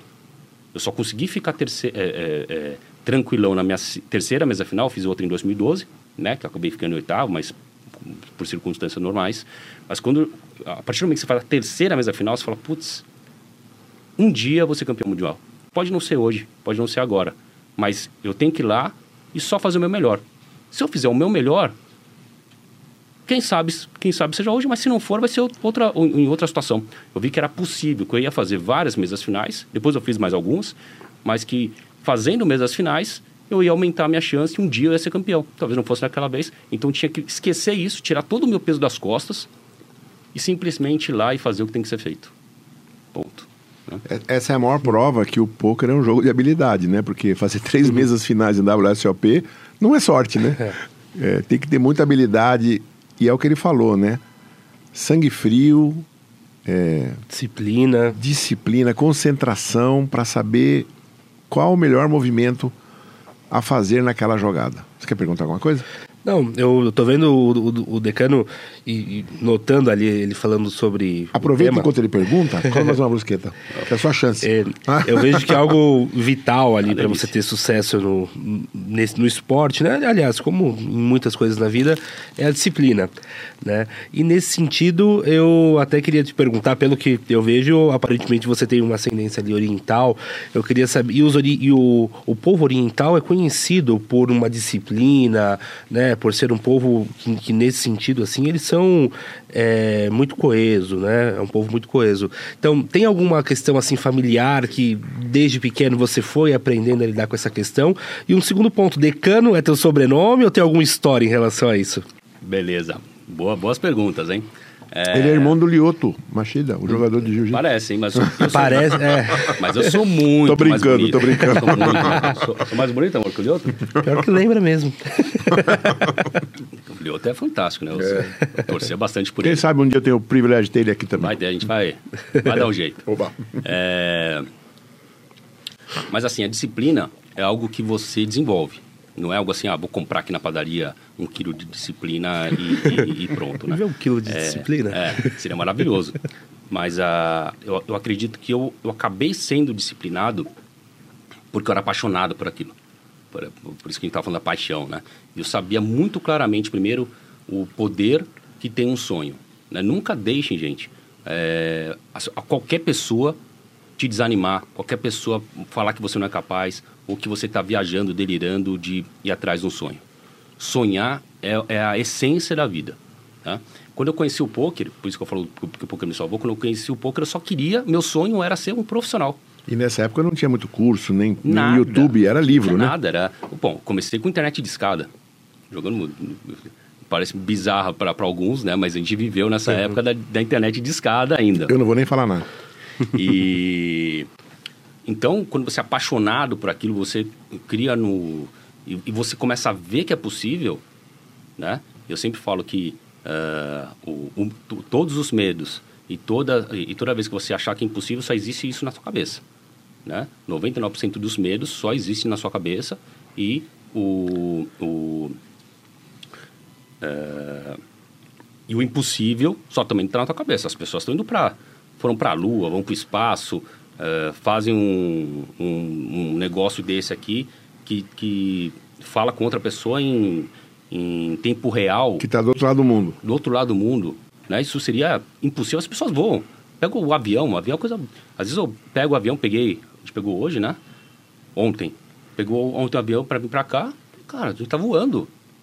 É que começa a ser banal, né? Sim. Mas se você é, é impressionante, você está voando, você está no céu, aqui, que é muito bizarro. Então, é, é, o impossível ele só existe na tua cabeça. A partir do momento que você torna aquilo possível, você dá um comando no teu cérebro que, que você começa a enxergar que é possível, aí você ganha o jogo. Né? Então, esse lance da disciplina tem muito disso, de você sonhar e para fazer isso se tornar realidade, você tem que ter pequenas vitórias. E essas pequenas vitórias que vão te dando disciplina. Né? A disciplina não vem do nada. E foi legal você ter comentado do, da, da questão familiar, de origem japonesa, porque eu acredito muito bom. Eu sou é, espírita, né? E, e tem outros elementos que envolvem o espiritismo que eu trago para mim, por exemplo, como constelação familiar. E você. E uma coisa muito importante que a gente é, aprende nesse é, contato com, com, com, com essas. Uh, com, com o espiritismo, com constelação familiar e com várias outras uh, ciências, estudos que, que, quem quer se aprofundar vai atrás, é que uh, me perdi aqui. Ele está falando. Uhum. Ele, ele, perguntou de família, se você tem sim, origem sim. oriental. Ele já falou, é bom você ter tocado isso? É, porque eu, porque eu, na verdade, eu sentia muito isso. Ah, bom, eu tenho aquela história, pai é quem cria, pai é quem cria. Mas geneticamente, é, a questão hereditária é muito importante. Você herda, você, é, é, na verdade, é falar o óbvio, né? Você vem do seu pai e da sua mãe. Biologicamente, não tem outro jeito. Né? Então, vindo do seu pai e da sua mãe, você é uma misturinha do, do, dos dois. Então, você herda toda essa essa, esse passado de toda a sua família. Então, ter um, um, uma pessoa que já foi empreendedor, seja seu pai, sua mãe, seu avô, sua avó, então, na, na questão familiar, é, já é uma grande vantagem. Né? Então, realmente eu tenho plena convicção que a, a, os orientais ali têm esse aspecto mais de disciplina por uma, uma questão cultural e passada que você acabou herdando um pouco. Sim, né? com certeza teve. E a história do, do decano é muito legal porque ela foi algo que eu jamais imaginei que se, torna, se tornaria um nome, meu, meu próprio nome, né? Que alguém me chamaria de decano. E foi muito engraçado porque em 2006, quando eu conheci o poker, né, meu amigo lá foi lá, falou lá do poker que estava jogando, me interessei. E aí você precisa criar um nickname. E aí, eu, nessa de, de começar a gostar do, do, do jogo ali, eu assisti um filme chamado Shade, é um filme bem despretensioso ali, mas tava, tinha poker, tinha o Sylvester Stallone ali, já gostava do, do, do Rock Balboa. E aí eu fui assistir e o protagonista, que é o, o bonzão do poker lá, que é o Sylvester Stallone, as pessoas chamavam ele de Dean. E aí na tradução ele tava decano. E eu coloquei lá, Nick, THE decano, D decano. E aí acabou virando o que virou, né? Você acabou tendo sucesso ali e as pessoas falaram, ah, decano, tal, decano, decano, e acabou virando o nome mesmo. Agora, você pegou sua primeira, primeira mesa final no WSOP com, qua, com quatro anos de poker. Quatro anos de poker. Eu comecei, eu, eu não tinha nem, eu nunca tinha ido para fora do Brasil, né? Eu, eu saí, primeira viagem que eu fui foi para o Paraguai para jogar poker, inclusive.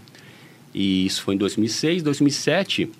Olha como são as coisas, né? Primeira coisa, assim, ir para Las Vegas, eu, nem tinha, eu não tinha nem passaporte, algo assim que nem passava pela minha cabeça. E, meu, e o meu grupo de, de amigos do poker, em 2007, fala: não, a gente vai. Quer ir junto? Ou seja, eles vão. Aí começaram, as coisas foram dando certo, ali planejei financeiramente e falei: vamos embora. Pô, você vai conhecer o, a Copa do Mundo do poker. É algo que você vai realizar um sonho, não só de conhecer Las Vegas, que é o, é o parque de diversão dos adultos, um dos lugares mais legais de, de, de se conhecer, recomendo a todo mundo, é um lugar fantástico. E, e poder jogar, né? Eu tirei lá o, o, o passaporte e fui jogar minha primeira WSOP. Já no, não fui muito longe, caí no dia primeiro, mas já uh, realizei um sonho né, de jogar. E a partir daí, em 2008, as coisas foram acontecendo muito bem. Em 2008 eu fiz um, uma, uma, uma, mesa final, praticamente eu ganhei um torneio, né, a gente dividiu em três, é, que foi um WPT lá em Barcelona. Então ali eu já ganhei um, um, um valor bem expressivo de, de já engordei meu bankroll. Muitos salários de banco. Muitos salários de banco. Inclusive, o legal é ter falado do, do banco porque eu acabei virando um ídolo, né? uma referência para as pessoas. Isso é muito legal, né? Se você souber lidar com, com, com isso de uma questão que você não se sinta melhor que os outros. Eu sou apenas melhor que os outros no poker, né? Sim. Então você tem que ter essa baixar sua bola, entender o porquê que as pessoas te admiram e levar com isso de uma forma saudável. É, e, o, e o pessoal do poker, eles eles veem em mim o cara que teve coragem de sair do banco para viver, porque todos querem. Você nunca, se você perguntar para uma criança, ninguém quer ser bancário, né? Sim. Então, o bancário, chuto eu que uns 90% não estão muito felizes onde, onde estão. E, e aí eles veem em mim a pessoa que teve a coragem de sair do banco e deu certo. Né? Então, eu, eu tenho esse... Eles, eles são um pouquinho mais fãs do que, do, do que os demais ali. E uma curiosidade aqui, Marcelo. É o terceiro bancário que nós recebemos aqui. Você viu? Né? O Jimmy. Comecei no lugar errado. É. o Jimmy era bancário, hoje super feliz aí no mercado de opções. O Diego Arrebola... Que é um poker. Que é um poker, exato. Muito parecido. É, o Diego Arrebola também era, é. era bancário. Hoje um Wine Hoje é um... Não, tricampeão brasileiro. Ah, o Arrebola, desculpa, é, confundi. Tricampeão brasileiro. Verdade, ele era bancário mesmo. E era bancário. E agora aqui temos Tricampeão um... brasileiro de sommelier, maior campeão é. brasileiro de sommelier. E agora temos aqui o Thiago. E acho que isso não é mais porque mudaram a regra. É, não pode ter mais, né? Eu quero saber ah, é? como que é a vida de um jogador de alta performance, mas antes Vamos lá experimentar Vamos o vinho recém-aberto? Tinto agora? Vamos lá. Você quer pegar uma outra taça ali? Limpa? Não, não, eu vou na mesma. Pode tá ir bom. na mesma. Estava ansioso por esse momento. eu queria a sua opinião desse vinho que acabou de ser aberto. Oh. Fantástico. É mesmo? Gostou assim? É bem o estilo que... Que você gosta? Eu gosto. Ah, que maravilha. Acertamos então. Oh. muito, muito bom. Você viu que esse vinho tem o tanino que amarra um pouco, né? Sim. Também é gastronômico isso, mas esse aqui é mais para proteína. O tanino na uva é aquilo que deixa a uva cor de uva, escura. Uh. E o tanino está para a uva, assim como a melanina está para a pele. Entendi. Então o tanino protege a uva dos raios ultravioletas. E é isso que, quando feito o mosto do vinho, o contato do líquido com a casca transfere um pouco desse tanino para o líquido que no final está aqui. E ele tem essa distringência, que nem banana verde, sim, né? Sim. E isso daí o que acontece? É, o tanino ele é coagulante.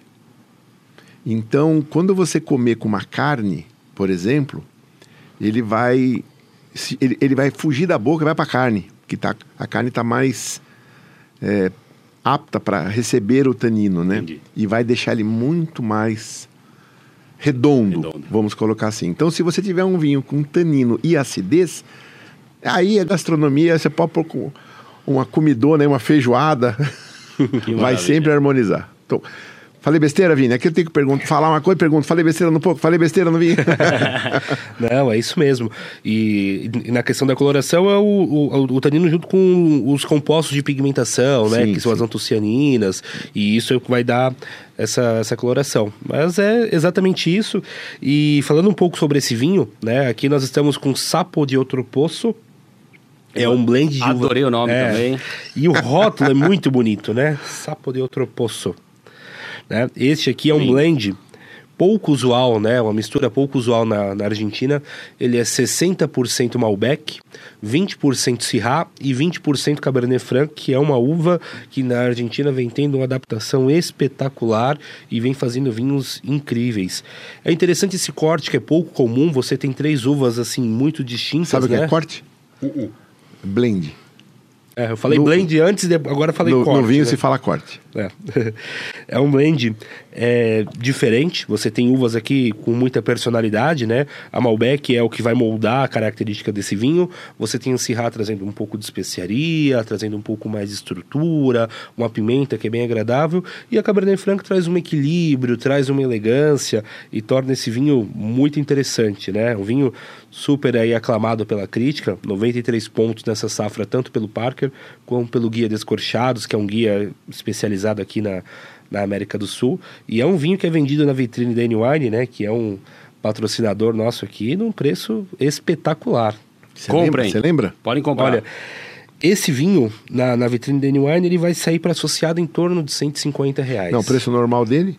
Ah, em torno de 200 reais. Passa um pouquinho de 200 Então, ó, reais. 200 reais para não associado, vale a pena, tá um pressão. E se você for associado do N Wine Club, 150 reais. É. Vou deixar o QR Code. Aprovado. É. Decano aprovou. Vou deixar o. QR Code aqui para você já clicar e o link também tá na descrição. Mas vamos voltar aqui e agora eu esqueci qual foi a pergunta, você lembra? Eu não lembro. Mas tem uma história boa. Eu, eu tava... Então tá bom, vamos história- lá. Ai, me salvou boa. aqui. Meu Qual primeiro, foi a pergunta? Não lembro meu mais. primeiro contato com, com o vinho, amor, vai ter que fechar os, os ouvidos aí. Eu tinha uns... Ah, mas ela sabe da história. Eu tinha lá meus 19 anos, tinha acabado de entrar no banco, né? E pra quem não, não ganhava nada, ganhar um pouquinho no banco ali, já, já tem um dinheirinho. E aí, assim, eu, eu lembro de... Eu não lembro muito da situação de quem era a garota, mas eu, ia, eu ia, tinha combinado de jantar com uma, com uma menina. E o meu melhor amigo da época, que é meu melhor amigo até hoje, o, o Daniel, um beijão aí pro Daniel. Eu cheguei pra ele, ele tava na época fazendo hotelaria ele, e ele, só que ele, ele praticamente tocava um, um restaurante já. Eu, bom, tá no restaurante lá, eu perguntei pra ele, pô, me indica um, um vinho, né? Você com a- com a- vou jantar com a, com a menina lá e tal. Eu não entendo bulhufas de vinho. Fala um vinho aí, né? Com, com... Ele pegou e me, me lan- me lançou um Romane Conti. Você tá brincando. Ele mandou um Romane Conti, eu com 19 anos, ganhando 700 reais no banco. Uau! Você sabe que eu nunca tomei um Romane Conti. Não, nem eu, né? Você já tomou, Vini? O Romané não, já tomei Latache. Só para você ver onde você encostou. É, Outros vinhos menores do Romané, já. O, o próprio Romané, não. E olha que coisa fantástica, né? É, Porque, porque Deus está olhando para tudo isso. Fala assim, eu não vou deixar ele lembrar do nome do Romane Conti no restaurante. Cheguei no restaurante, quem falou... Bom, primeiro que é, é muito difícil encontrar um Romane Conti num, num restaurante né, específico ali, enfim. Tinha que dar muito azar mesmo, né? e segundo que eu não lembrei do nome. Eu olhei para a carta lá, vi o preço ali falei, ah, vamos nesse aqui, né? Não tem bulhufas de vinho. Mas imagine se eu tivesse pedido, não, quero um Romane Conti, ah, e, e- e o, que- o quanto que eu, o que, que eu ia ter que fazer? Eu ia ter que ficar no banco trabalhando até hoje, talvez não fosse jogador de pôquer por conta disso. Mas a história não para por aí. Fui lá, esqueci da história, tudo bem. Dá uns cinco anos, né? O pessoal que é, que é de São Paulo vai lembrar. Eu, eu posso estar falando besteira, tá? Mas eu, eu, eu lembro da, da seguinte situação. Eleições, quem ganha as eleições daqui? Celso Pita, né? Inclusive, falecido Celso Pita, aí era parceiro do, do, do Maluf lá. Ele ganha as eleições. O que, que ele abre para comemorar? Um Romane Conti. Um Romane Conti. Eu falei, Daniel, que filho da puta, cara. Aí eu fui pesquisar, né? Fui pes- E viu o preço do danado. Qual que é o preço do, desse Romane Conti aí. Né? Então, pesquisem aí o preço do Romane Conti. Você vai ver o, o rótulo mais barato, o, o, o quanto sai aí o... quanto Ou que seja, sai. ele pregou uma peça em você? É, ele falou, ele, ele acabou me zoando ali. Eu tive a sorte de não ter pedido vinho, né? Porque se eu tivesse pedido vinho, ia ter tá trabalhando até hoje no banco para Ah, no final você não tomou, então? Não tomei. Ah, não tomei, não, é. não pedi porque eu não lembrei do nome. Entendi. Né? Porque Romane Conti é, uma, é um nome que você não vai lembrar tão, tão fácil, né? E eu não tinha notado na época e tal, enfim. Mas eu lembrei, quando eu lembro de ter visto, salvo eu posso estar falando besteira, mas para mim era, os- era na, na eleição que o Celso Pita ganhou, ele foi lá é, foi abrir um Romane Conti, e acho que até o Lula, né, também ab- Esse abriu, pessoal aí, toma enfim. muito. E aí abriu o Romane Conti ali, eu falei, não é possível, cara. O Maluf tinha uma adega de respeito, né? É. E você falou do preço do Romané. Hoje uma safra jovem custa algumas dezenas de milhares de reais. Mas uma safra histórica, por exemplo, como 1990, que é uma safra icônica na Borgonha, pode passar de centenas de milhares de, uma reais. garrafa. e, Olha só onde eu estava me metendo. Não, e, e, antigamente, hoje não mais, mas antigamente ainda para você comprar um Romane Conti, a vinícola não vendia só ele. Você tinha que comprar todo, todos os vinhos da, da vinícola. Então você comprava Latache, Richburg, Sejô, tudo mais, para poder comprar uma garrafa do, do Romanê. Hoje você já pode comprar só ela, tornou um pouco mais acessível a, a brincadeira, mas não muito, né? Mas se você chegar lá e hoje quiser comprar, eles vão falar, ah, tudo bem, eu te entrego em 2026. Porque tá tudo vendido. Estou falando 26, mas pode ser 28, 30, sei lá. E uma dúvida legal, assim, é muita gente utiliza o, é, o vinho como investimento e estoca e deixa ele em, num, determinado momento ali. Porque eu tenho, tenho dois amigos, vou mandar até um abraço ali. O Edu Guerreiro, um dos maiores empresários do país, já foi meu, meu mentor de, de gestão. Aí, um abração para ele. Tem uma adega que eu não conheci ainda, mas dizem que é maravilhosa. E o G, meu padrinho de casamento, também meu sócio, adoram vinho e vão adorar tá, participar do podcast. Eles vão comentar lá com certeza. Então, um abração aí para eles. Sim, o, o vinho pode, pode ser usado como investimento e cada vez mais isso vem acontecendo. Inclusive, eu venho caindo nessa, nessa encrenca aí de, de comprar alguns vinhos para armazenar e, e vender no futuro. Só que aí você tem um problema, né? No meu caso, porque ao mesmo tempo em que o, o vinho vai se valorizando e você quer monetizar com isso, você acaba criando um carinho, né? Um afeto. Fala, puta, eu quero tomar esse vinho, né? Então, você fica numa situação meio complicada. Mas eu estava até comentando com o Marcelo esses dias tem um vinho que eu comprei logo no, tinha uns dois, três anos de profissão, assim, então, no, no início. E, e, me falaram assim, cara, você tem que comprar esse vinho aí, porque você trabalha na área, você tem que conhecer esse tipo de vinho, então você tem que comprar. Que é um vinho chamado Guado Altaço, que é da Antinori, que faz o, o Tinhanello, que inclusive estávamos falando um pouco antes, né, de começar o programa. E na época eu paguei acho que uns 400 reais nessa garrafa e para mim já era um absurdo. Eu ganhava mil reais, mil e quinhentos reais. Então, assim, foi uma estrepulia que eu fiz na época ali que comprometeu o meu orçamento. Sim. Mas depois acabei provando esse vinho e gostei e fui guardando ele. E hoje eu tenho duas garrafas e cada uma delas vale mais de dois mil reais. E eu já devo estar com esse vinho em uns 6, 7 anos. Aí eu fico naquela, puta, será que eu quero vender? Será que eu vendo pra ganhar uma grana? Já tá cinco vezes, já vale cinco vezes mais o, o, o, que eu paguei. Mas ao mesmo tempo eu falo, puta, eu guardei esse vinho com tanto carinho, é um vinho tão especial e ele deve estar tá tão bom agora armazenado da forma correta, deitado. Com o bolso cheio de dinheiro, que já, se for vender não vai, ganhar, não vai mudar a vida, né? Quem dera, né? O sommelier não ganha tão bem assim como um jogador de pôquer, né? Mas, mas, mas é utilizado como, como, como investimento e tem até alguns estudos que mostram, assim, você pega, por exemplo, esses vinhos caros, icônicos, como um Domaine La Romane Conti. Se eu compro esse vinho em Premier, então ali no início, quando ele sai da vinícola, ele vale um valor. Mas você sabe que daqui a 5, 10 anos esse valor vai ser multiplicado assim. Muitas vezes ele vai custar muito, ele vai aumentar o valor, né? Ou ele vai inflacionar muito mais do que a inflação do, do, do período. E, e é realmente um negócio bem lucrativo. Você tem que deixar a paixão de lado. Né? Você tem que ter ciência de que assim, você vai comprar para você vender. Mas você pode ter grandes retornos. Próxima viagem, aí eu vou consultar ali, vamos, vamos, fazer um investimento juntos aí. Conta um pouco as mãos, os causos aí, conta uns causos desse torneio aí, deve ter coisa para contar. Você já estava ah, contando um coisa. pouquinho, né? Tem muita coisa. Vou lembrar, tem uma, tem uma situação interessante, né? No, é muito comum, é, mesmo você jogando, né? Eu já estava preparado ali com para dar o, o, a inscrição lá, 3 mil dólares, né? Quando a gente vai para Vegas, a gente leva ali o nosso bankroll ali para tentar fazer ele muito ser multiplicado. E, e, e, vai, tipo assim, se perder, perdeu, né? Se perder, perdeu. Sem, sem dor no coração. Não, é, é, é, parte do, do da, da, profissão. Exatamente. Ali. Uma conta separada do, da sua conta corrente, assim, ou não? Ah, eu, eu vejo tudo de uma forma muito igual, né? Dinheiro é dinheiro, né? É, mas ele... Tem, tem pessoas que... Pra, funciona melhor na cabeça colocar no... Ver de uma forma diferente. Não, para mim, dinheiro é dinheiro de, de, de, todas as formas, né? Mas... Mas é tipo assim, eu não tenho saída, né? Se eu não participar dos torneios, eu nunca vou ganhar, né? É, e é, e é até legal falar para as pessoas que estão em casa que isso, eu não, eu não comecei assim, né? Sim.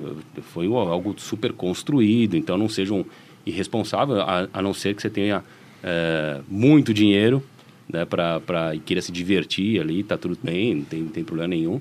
É, mas a, a, nós temos uma conta ali que a gente faz para que aquele valor que a gente investe, o investimento, não. Se você passar por um período de variância, que a gente conversou agora há pouco, que é super comum, né, você ir para Las Vegas. Eu lembro que, que, que em Las Vegas eu tinha perdido 20 all-ins seguidos. Então tinha all-in que eu estava por baixo, a maioria estava por cima, alguns eram flip, né, que a gente chama caro coroa, 50-50. Mas você perder 20 de uma vez é algo realmente... Seguidos, né? né 20 seguidos. Em Vegas, pô, podia perder o do home game baratinho ali, né? Ou perder justo em Vegas. E aí tem uma frase que eu gosto... Ou seja, isso acontece com você também. Acontece.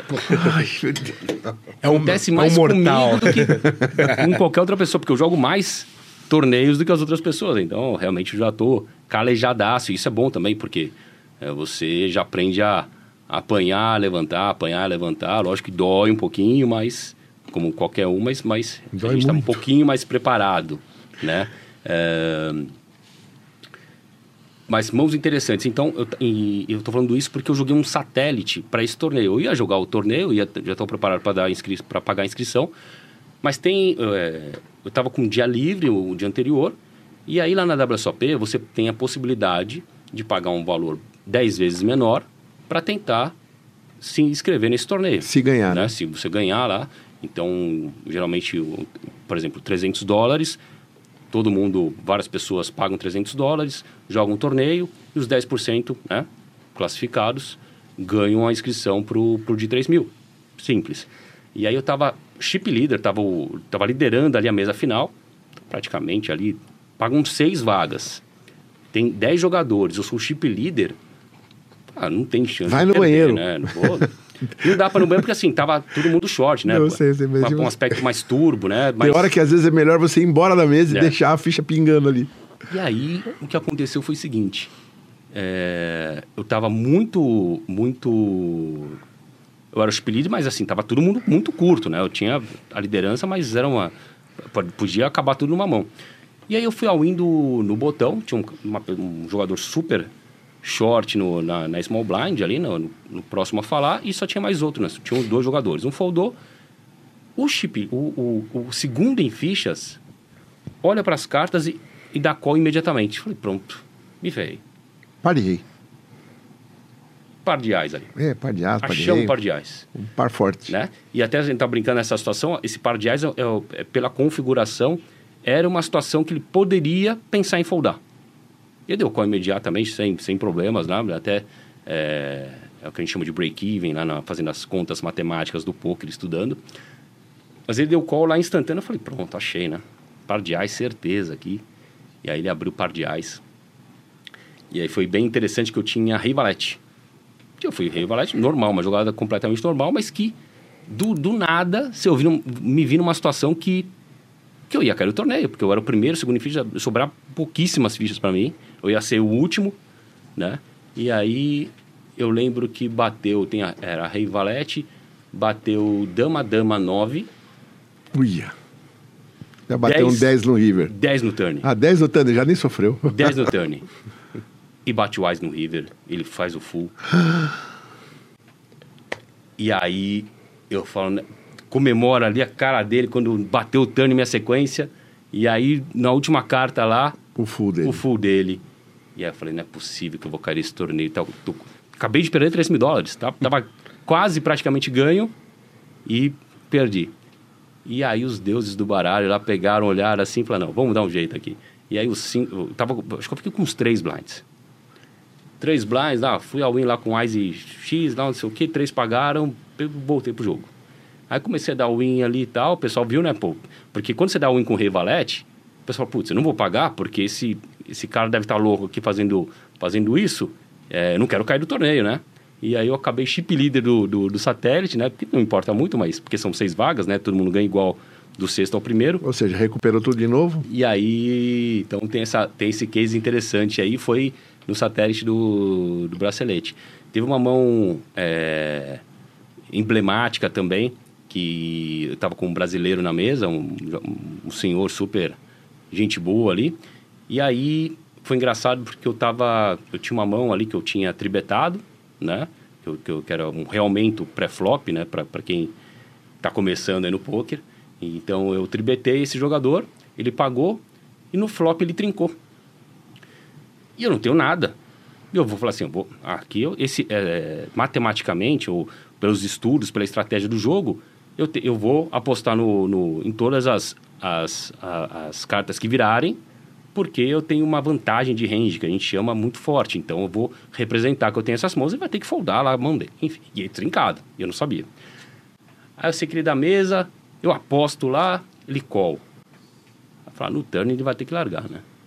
No turn bateu a carta lá, ele lidera. Ou seja, ele não deixou blefar. Mal sabia, eu era para ter caído nesse, nessa mão, porque eu ia continuar blefando ele, né? Mas ele não sabia disso. Ele resolveu apostar, sair apostando ali num, num turn ali. E, obviamente, não tinha nada, larguei e ele mostrou a trinca. Falei, meu Deus do céu, isso antes da, de entrar na grana ainda. Escapei aqui, né? Bom, já tenho, já tenho uma, já era para ter caído nessa mão aqui, já no mesmo torneio? No mesmo torneio. No, ah. Já não era mais no satélite, era no torneio oficial. Ah, agora já no torneio. É, no, no, principal. Então teve essa mão também bem emblemática aí. Outra mão muito especial, né, que já estava toda a torcida brasileira. A gente tem o costume, né, de, de, de, de em situações de all-in, é, gritar Ronaldo, né? Por causa do, do, do fenômeno. E aí a gente fala, Ronaldo, Ronaldo. O pessoal vai, né, vai vendo o vídeo aí na, na mão final. Foi muito interessante porque eu tô. O, o, eu fiz o heads up, né? O, quando ficou só dois com o jogador grego.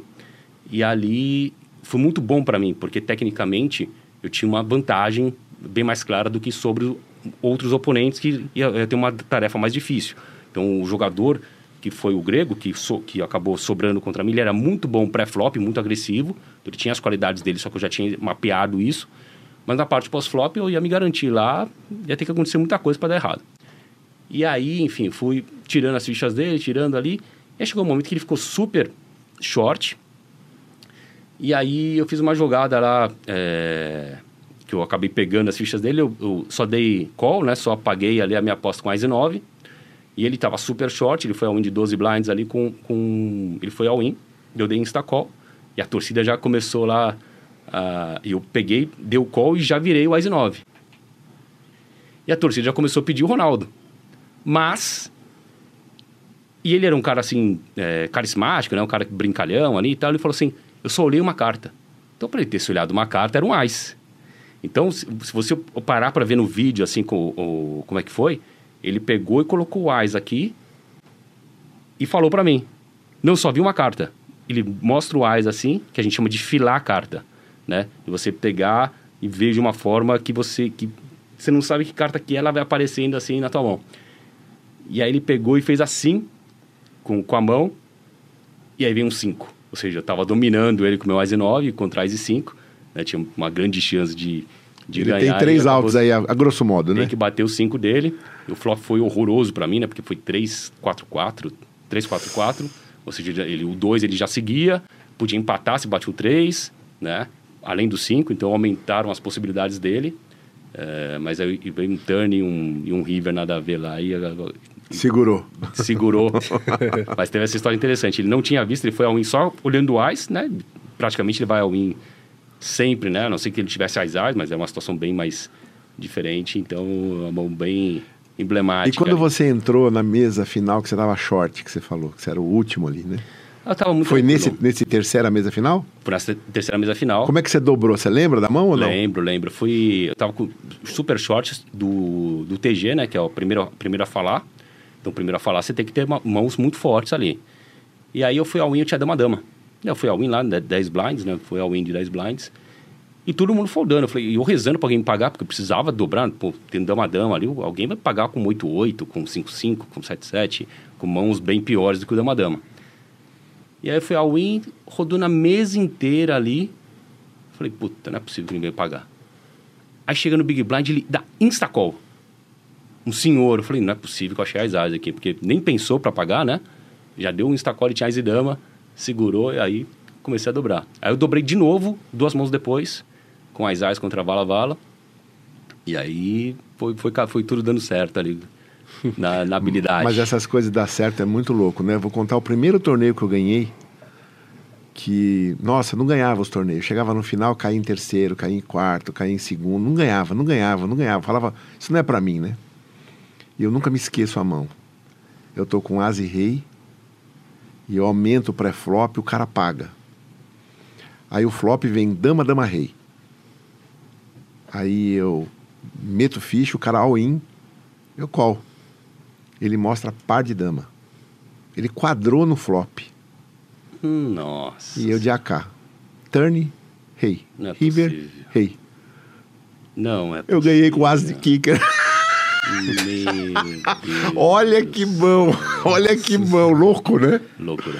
Sabe que essa é a, é a- é a- a probabilidade, a pior, a gente chama de bad beat, né? Sim. É a pior, a, pro- a probabilidade mais difícil que tem, porque você tem que ser duas cartas realmente exatas. O Não cara, o cara não acreditava. Ele tava quadrado no flop e perdeu. Porque três rei na mesa, um na minha mão, eu quadrei de. Quer dizer, só eu quadrei de rei, né? Eu já Sim. tava ganhando. no- E aí dava- tinha um ase, quer dizer, não foi nem um ase kicker, eu quadrei de rei. Tem uma história É. bem interessante também. é, são situações super raras, né? É, tinha uma, tava jogando um torneio e aí tinha um senhor super gente fina, é, é um bom amigo hoje também. E aí e ele me contou uma mão. Ele tinha acabado de cair no torneio principal. A gente estava jogando o que a gente chama de high roller, né? Um outro torneio um pouco mais caro, enfim. Ele caiu do torneio principal, assim, que ia pagar muito dinheiro, talvez acho que um milhão, era o Pass of Millions. E, e, e aí ele caiu do torneio de dama a dama para 7-7. E ele veio contar para mim. Eu falei assim, pô, decano, fiz, a- fiz a jogada tal, tal, fiz certo. Eu falei, lógico, você tinha dama a dama, 7-7, normal ali, enfim, deu azar, bateu o 7 do, do jogador, enfim, beleza. Estamos jogando ali. Aí tem uma situação que eu acho que eu tenho uns 15 blinds. E aí eu vou ao in no, do small pro big ali, eu tenho 7-7. Ele, pô, decano, vou ter que pagar essa aqui. Ele mostra. Dama, uma dama. Óbvio, né? o flop é dama 4-2 e rainbow, assim, é tudo de naipes diferentes. Ou seja, eu só tenho uma chance de ganhar. Se bater 7 E e sete. 7. Aí dealer vai, traz. um- Eu já me levanto, eu tô indo embora. Sim. Né? Aí de repente o dealer pega e bate um 7. Eu Falei, opa, tem uma carta que me salva ainda. Né? Então, aí eu cheguei no, no, no dealer assim, olhei para pra onde ele ia colocar a carta assim, eu fui, dei um estalinho assim, ele, o dealer, outro 7. Quase que o homem morre do coração, não é possível de novo.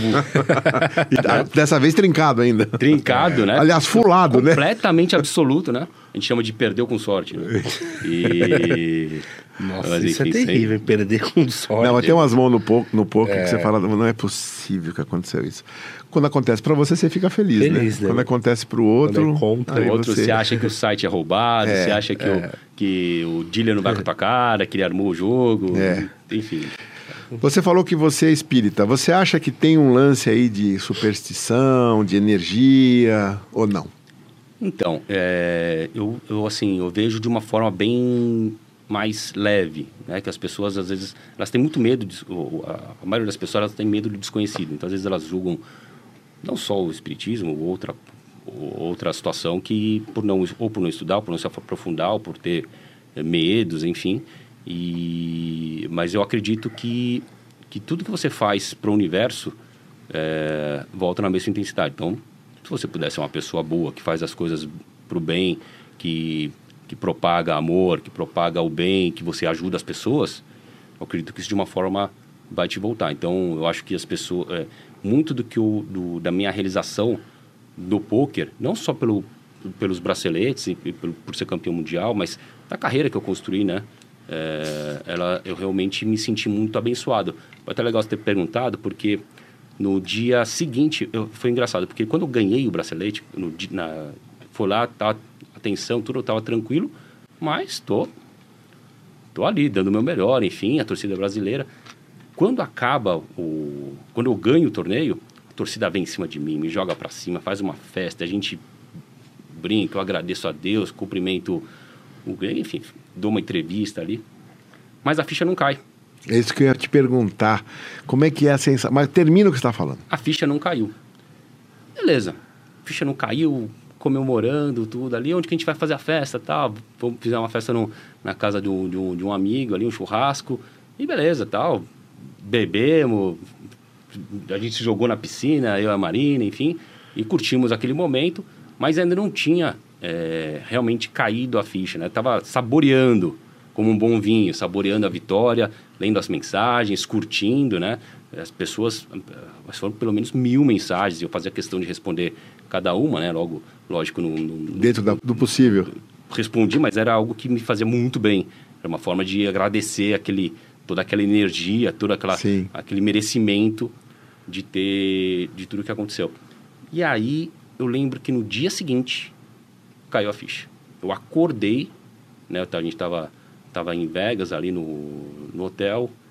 Quando eu acordo, até me arrepia assim. Eu, eu acordo, eu começo a chorar, mas assim, desesperadamente.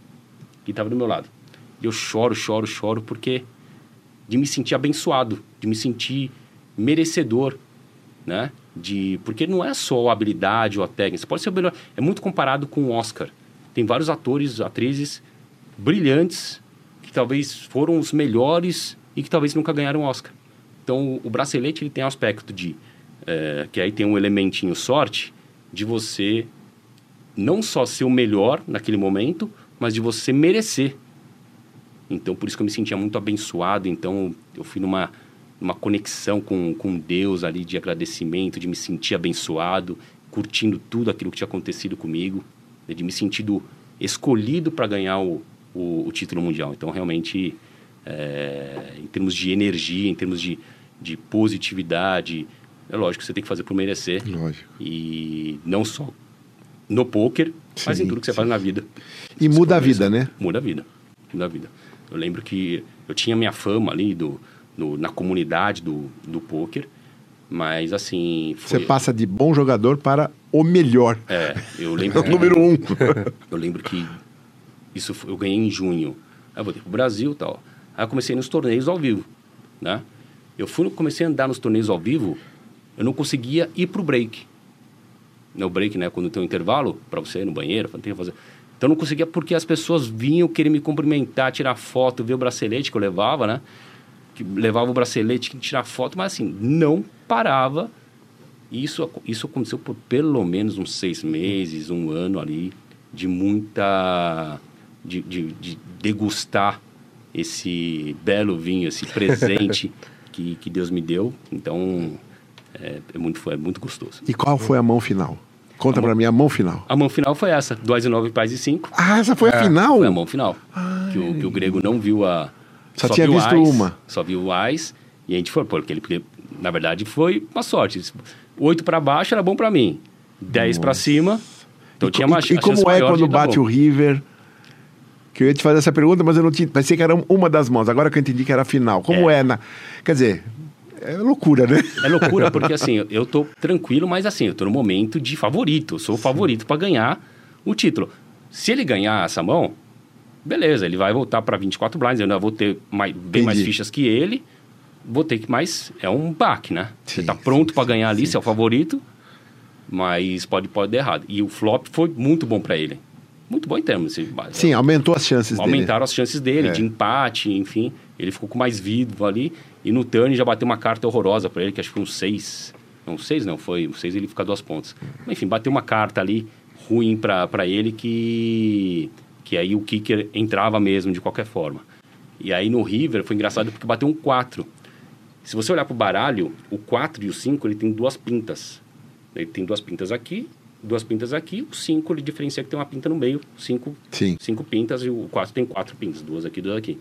Então quando bate o River, a, a própria torcida congela, eu congelo porque parece um 5. Entendi. Mas era um 4. Então você. Aí, e ainda bateram três quatros você ficar pensando, dar um, delayzinho assim, até você comemorar, começar a comemorar. Até eu fui muito mais guiado pela torcida, começou a vibrar mesmo assim, do que ter plena convicção. Realizado, de, realizado aquilo. e eu só vou levantando a mão assim, aí já vem o. Um, aí, essa... um, um da torcida vai, ficou bem famoso, que é o, ele se vestiu de Scooby-Doo. E aí tem um Scooby-Doo ali na, na torcida, ali ele já me pega, já levanta para cima, vamos pra torcida. e, enfim, foi uma festa muito gostosa. Legal. Decano, é, é, muito comum quando a gente assiste os torneios, assim, né? E, e, e, na televisão sempre foi algo muito marcante.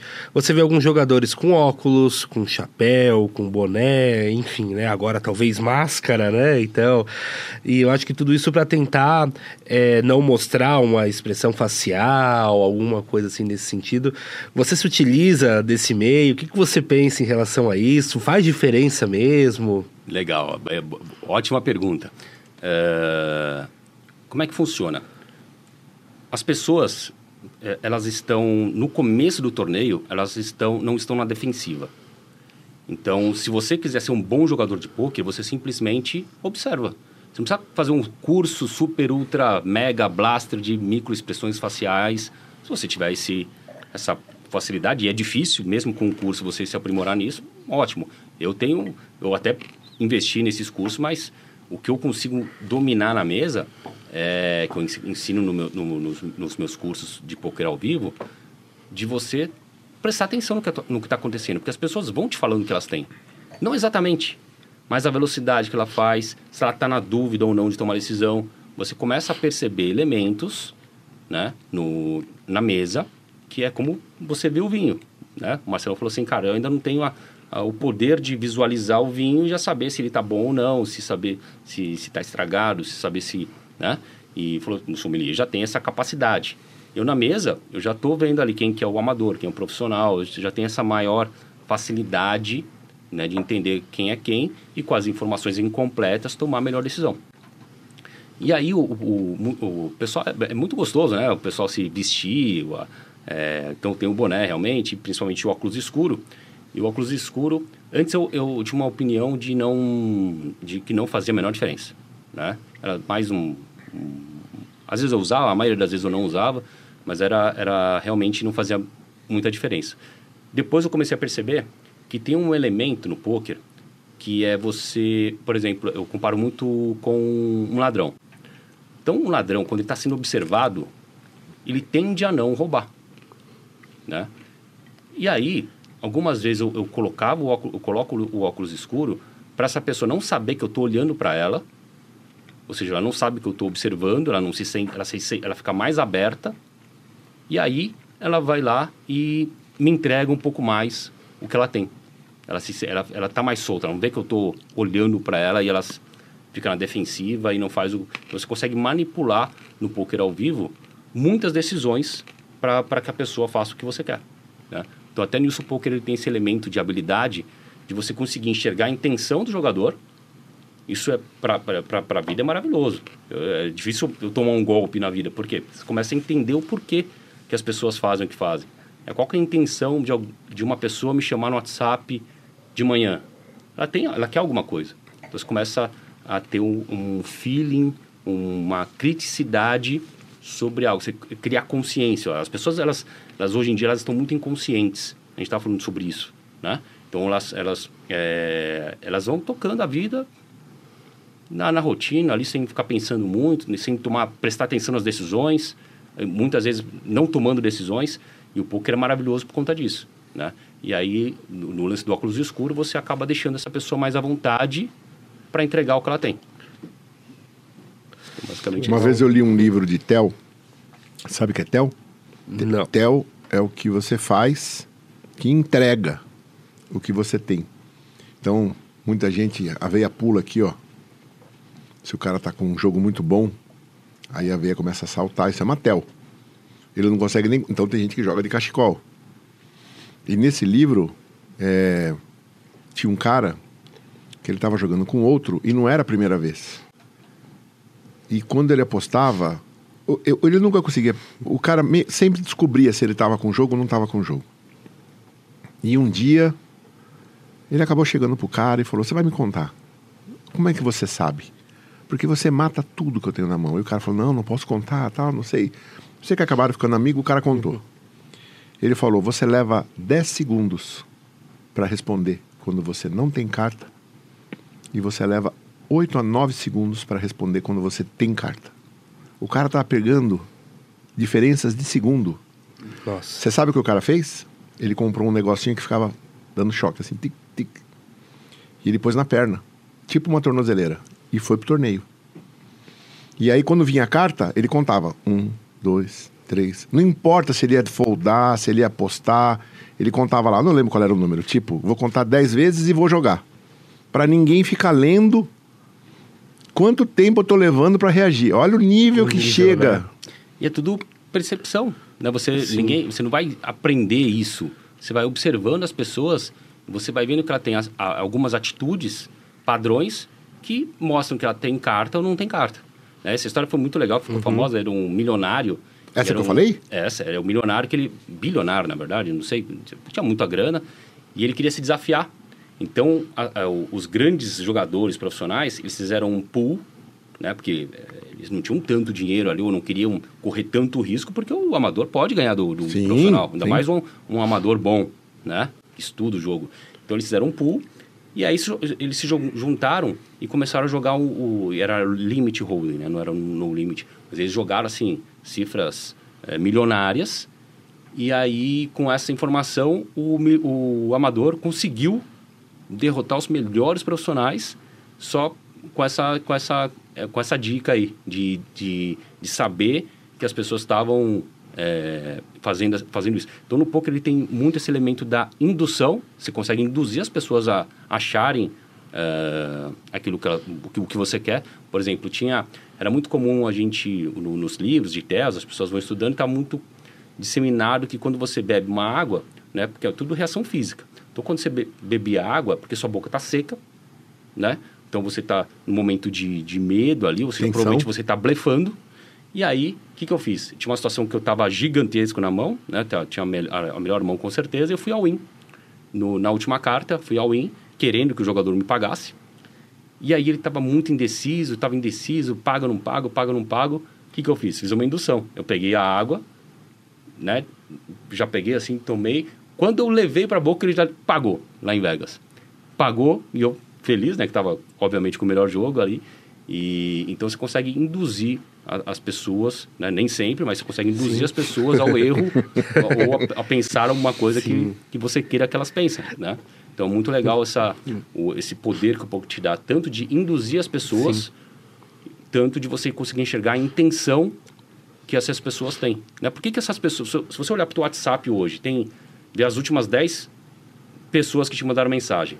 O que, que elas queriam dizer? Elas chegaram, oi, tudo bem?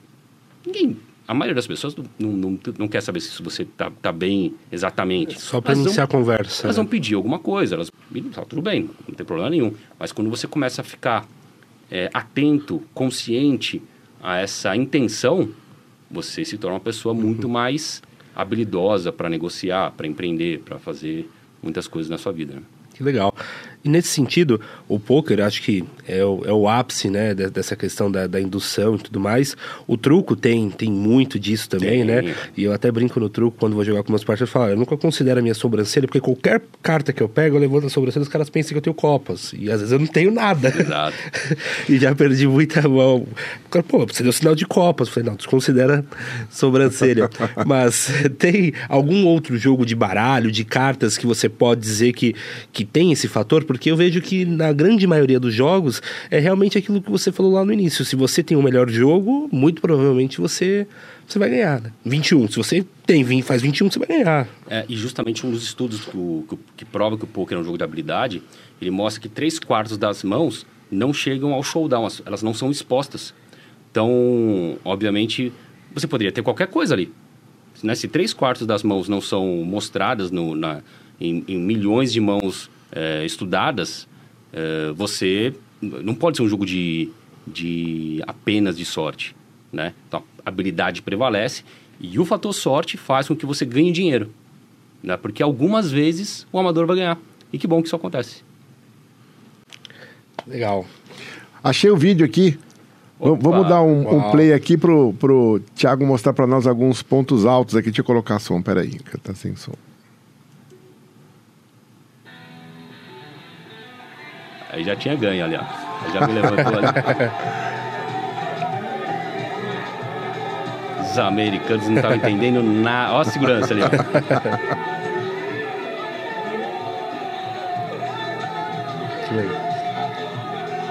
É, obviamente, a maior torcedora foi a Marina, né? Tá ali, ó.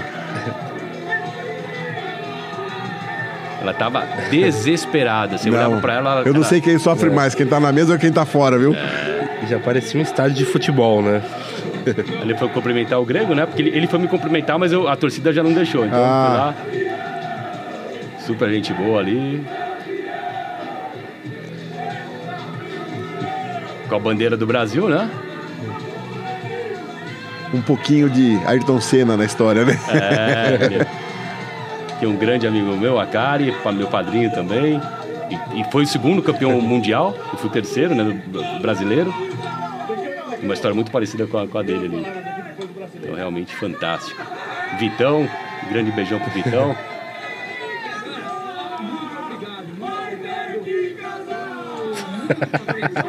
Vai ter que casar. Ah, vocês não estavam casados aí. Não, a gente já, tinha- já tinha pedido em casamento, a gente ia casar em- em- no ano seguinte.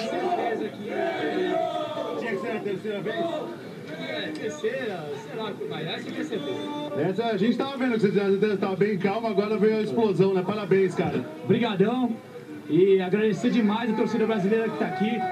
Esses caras não existem, a torcida brasileira, o Brasil não existe. Beth, pô, Não tá tem aqui. igual, né? Não tem igual. Vira um estádio, A né? torcida canta. Pega! É tudo nosso, caralho! Vamos, Brasil! Vamos, caralho!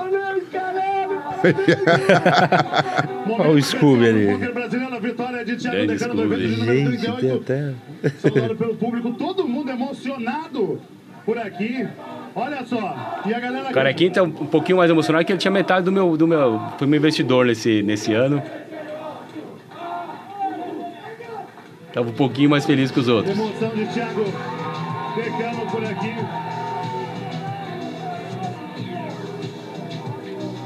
De segurança Que legal, olho, que né? legal, Foi- que legal. Parabéns mais uma vez. E aí, e depois disso, Decano, como que foi? Teve mais? Participou de mais? Como é? Ah, eu fiz mais. Essa foi a terceira, salvo me engano, né? Foram mais três ou quatro mesas finais na WSOP. Caramba! Eu não ganhei, mas é do jogo. Você- quando o, Acho que você é o brasileiro que mais foi em mesas finais, então. provavelmente fui, provavelmente fui. É, então, Dá uma dica pra gente, Decano. Pô, tô- dou, dou todas as dicas pra vocês. dou todas. É, lá. inclusive, é, é algo muito legal que aconteceu na minha vida, poder ensinar, né? Sim. Porque eu comecei a ensinar em 2012, ou seja, já tinha cinco anos de uma carreira bem vitoriosa, não era campeão mundial ainda. É, mas aí, obviamente, eu fiz por uma questão de demanda, as pessoas viam minha Lógico. carreira super vitoriosa lá e queriam aprender comigo. E eu comecei a, a ensinar por- pela grana mesmo, né? Sim. "Pô, É uma sem variância, né? Vai lá, cobrava, cobrava caro e preparava, ia, é, ia me desenvolvendo como professor também. E então é muito legal. E aí você começa a entender que você começa a fazer a, a- a diferença para a vida de- das outras pessoas quando vem o feedback.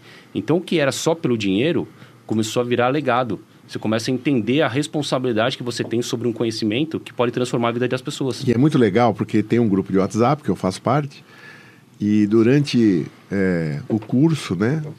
Era muito comum alguém falar lá, paguei o curso nesse fim de semana. É verdade. É muito, muito gostoso. Porque a pessoa põe em prática o que aprende, vai lá, ganha e pagou o curso, né? É. Então, eu sempre falo, né? Quanto antes você investir no, em conhecimento, é uma paixão sua que você vai jogar, obrigado. E então, quanto antes você investir, menos dinheiro você vai perder, mais chance você tem de ganhar, né? E, e é, um, é, um, é um investimento como qualquer outro, né? E que, e que realmente faz total sentido investir, porque eu já passei por isso. Eu já aprendi, eu me desenvolvi mais ainda como professor. Então, você acaba tendo a responsabilidade do conhecimento. Você, você sabe que você é guardião, que Deus te, te, te abençoou com o conhecimento, né? Com a, com a, com a competência de chegar e, e uma história de vida ser, ser vitoriosa para inspirar e para eh, tecnicamente ensinar as pessoas o, que, que gostam de mim, que gostam, que gostam da minha história, que tem os, tive, tem os mesmos sonhos que eu tive lá atrás. Então é como se você, o, o meu mentor, o Edu Guerreiro, ele fala né, sobre você ter um poder de uma varinha mágica que é capaz de transformar a vida da- das outras pessoas. Então, é, o que era só pela grana começou a, a, a ser, é, a entender que era um legado, que era algo que realmente me, o que me motivava ali, já não era mais só a grana, e principalmente era ensinar para as pessoas que dar varinha mágica para elas também, terem a possibilidade de transformar o, o jogo num hobby lucrativo, num profi, ser profissional ou até ser campeão. Né? Eu tive alunos que foram campeões de, de BSOP Millions, né? de, que é o Campeonato Brasileiro de Pôquer, que fizeram mesas finais lá em Las Vegas, ou seja, que tiveram protagonismo e se deram super bem. E como que é a administração financeira de um jogador de pôquer? Quantos por cento hoje é, dos seus proventos vem de torneios? Quanto que vem de patrocínio? Quanto vem de curso? Como fica uma pessoa que está aí no, no, no, no Olimpo? é, é, como em qualquer esporte, você tem que aproveitar as oportunidades. Então, se você tem o, o privilégio de ter um, um, curso, uma didática, metodologia para você ensinar, maravilhoso. Tem o, o, os patrocinadores. Por exemplo, eu fui abençoado de ser embaixador do H2, que eu sou sócio, né? Boa parte do meu investimento do, do bracelete que eu ganhei foi para ser sócio do, do, do, H2, que é um clube fantástico, o melhor do Brasil ali. Com as pessoas que fizeram essa... Então, tá, tá muito de acordo com a minha verdade. É, são as pessoas que é, mudaram esse cenário do, do, do poker ser underground, de ser descriminalizado, de, de ser criminalizado, na verdade, né? Com, às vezes, polícia batendo, tem histórias fantásticas, tem que convidar uma galera, eu vou te indicar para contar mais histórias do poker aqui. Já estou convidando, já. É... Depois ele me fala quem é, mas já está convidado. Boa. e, que, e que penaram, acreditaram. O, podia ser um oceano azul, né? Ou seja, que ninguém estava tava atento a esse mercado que é muito lucrativo, que, que, se, que se tornou muito lucrativo. Isso. Mas as, a, os começo... obstáculos do começo foram terríveis, né? Era, era a polícia fechando o clube de pôquer porque achava que era jogo de azar ali, acabou e... e Até sabe, explicar, Brasil, né? Até... A, não tinha como explicar, porque os, os policiais não, não, não jogavam pôquer. Sim. Então eles só tinham uma ordem ali, né? De, de, ou de fechar o clube, ou de, de questionar, enfim, de, de não deixar o, as coisas acontecerem como elas têm que acontecer na, na, na vida. Então, é, foi é, o, o poker ele me deu essa esse até nisso abenço, as, as bênçãos de poder ser embaixador, poder representar uma marca que eu sou super fã, acredito, e que são meus irmãos e amigos, então tá tudo conectado, pessoas que já criaram, já deixaram um legado, todo jogador de poker deveria agradecer esse pessoal, porque o poker não ia, não ia ser nem parecido com o que é no Brasil. O poker no Brasil é uma das coisas é, é, é maior no, no, mundo inteiro, porque tem os melhores times de pôquer, os melhores jogadores de pôquer são daqui, né? O melhor torneio é daqui, né? Que é o, o BSOP, né? Ele é comparado, não, não deve nada para a própria WSOP, inclusive em termos de experiência é muito mais legal, é, com, com pessoas fantásticas por trás. Então criou-se um mercado, né? De tanto online como de poker ao vivo no Brasil, é, que são cases de sucesso para qualquer esporte. Né? As pessoas deveriam olhar para os cartolas, né, que são tão mal, mal falados, ver que são os cartolas que, que trabalharam por poker virar o que virou, né? De ter esse protagonismo. Hoje todo mundo quer falar que joga poker, quer tirar foto, quer, é, né, quer se envolver. Tem patrocínios de, do, de, de, várias marcas com grandes atletas, né? Neymar, Ronaldo Fenômeno, uh, Nadal, enfim. As pessoas querem mostrar que, que jogam poker. Então o jogo poker jogar é, é, é cool. E aí, lembrando, resgatando a tua, a tua pergunta, é, o, o poker é muito parecido com uma empresa. Na né? sua carreira profissional, eu, primeiro, meu sonho era ser profissional. Então, eu sabia que eu tinha que ser, é, lidar minha carreira como, como se fosse uma empresa mesmo. Né? Eu não podia mais quebrar, porque eu tinha largado o banco. Então, eu tinha que tocar de um jeito, jogar torneios que, que mesmo que eu fosse mal, né, ou que a, a, o, tivesse azar num determinado momento, que, que tivesse sustentabilidade, né? Para que o ROI, o retorno sobre investimento, sempre fosse positivo. Né? Então, na minha carreira, lógico que eu fiz alguns... É, dei alguns grandes passos, né? Em termos de valores. Então, comecei a jogar mais caro mais cedo, né? Porque eu fui para jogo, mas dentro de uma consciência profissional, que era o meu sonho, eu queria viver de poker para sempre. Então, não podia quebrar. Né? Eu, não, eu não podia... É, era o meu plano A. Eu sempre falo para as pessoas: não tem um plano B, faça o plano A dar certo. Né? Então, se você tem um sonho, se você está convicto daquilo, segue em frente, confia que se dedica, seja apaixonado.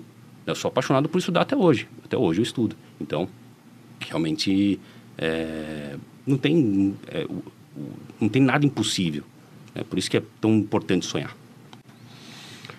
Eu queria que você falasse um pouquinho mais desse paralelismo do poker com a empresa. E com qualquer um que quer ser um bom profissional na vida, né? Porque tem, tem muitos, muitas coisas parecidas, né? Toma uma água aí. Aliás, antes de você responder, eu queria saber, o vinho mudou? Eu acho que mudou pouco, viu, Vini? Ele ainda vai abrir mais. Eu pensei que ele ia abrir mais. Tá? Não, ele ainda vai abrir mais.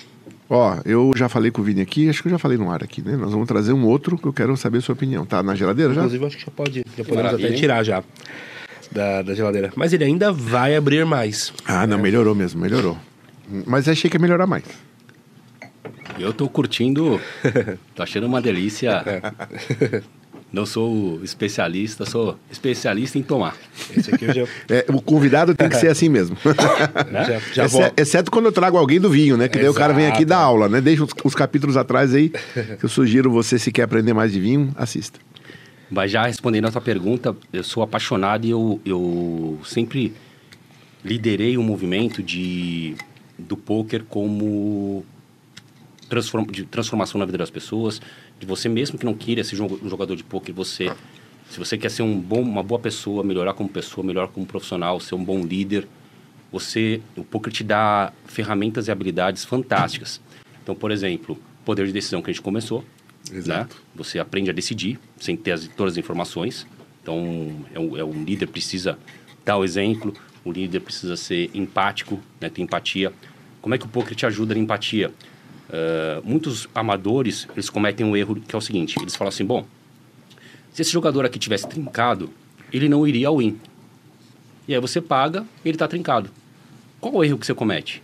Você não foi empático, você não pensou com o, o, o cérebro dele, com a mente dele. Você pensou com a sua. Ah, como eu não faço isso, eu acho que ele não vai fazer. Mas aí você vai. Então o poker. E ainda achar ruim depois porque ele fez. É. Você não deveria ter jogado assim. Mas é, é isso que é o poder de ler as pessoas. Sim. Né? Às vezes você toma uma decisão achando que você tá, tá tomando uma decisão porque você é, jogaria daquela forma. Né? Mas não, você não consegue ser empático para se colocar no lugar da outra pessoa e falar, bom, não importa o que eu faria, o que importa é o que aquele jogador pensou e está fazendo. Né? Tem, se você quer ser um grande vendedor ou fazer uma grande negociação, jogue poker. Né? Primeira coisa que o poker ensina, um dos aspectos mais valiosos é jogar em posição. Você falar por último é muito melhor do que falar, falar primeiramente. Então o poker te mostra que isso tem um poder gigantesco. Né? Você falar por último te dá uma vantagem enorme. Então, numa negociação, Ouça mais. Né? Na negociação, deixe a outra pessoa falar, deixe ela se abrir, tente pegar, colher as informações. Né? De repente, você, às vezes a pessoa está, sei lá, apertada de grana ou venderia por um, por um valor que você nem espera. Então, deixa ela, ela se abrir e falar né? para ter esse poder de, de, de, negociação muito melhor. Então, você consegue... Uh, empaticamente se colocar no lugar, lugar da outra pessoa, você consegue negociar melhor aprendendo o, o poker sabendo do, do poder que é ter posição, né? você consegue enxergar a intenção das pessoas, né? O, você quer trazer um colaborador, um parceiro, um sócio, você conversar com, com ele, você começa a, a ter criticidade, a saber a intenção real daquela pessoa. Você não precisa ser um gênio, só você começa a abrir os olhos para aquilo.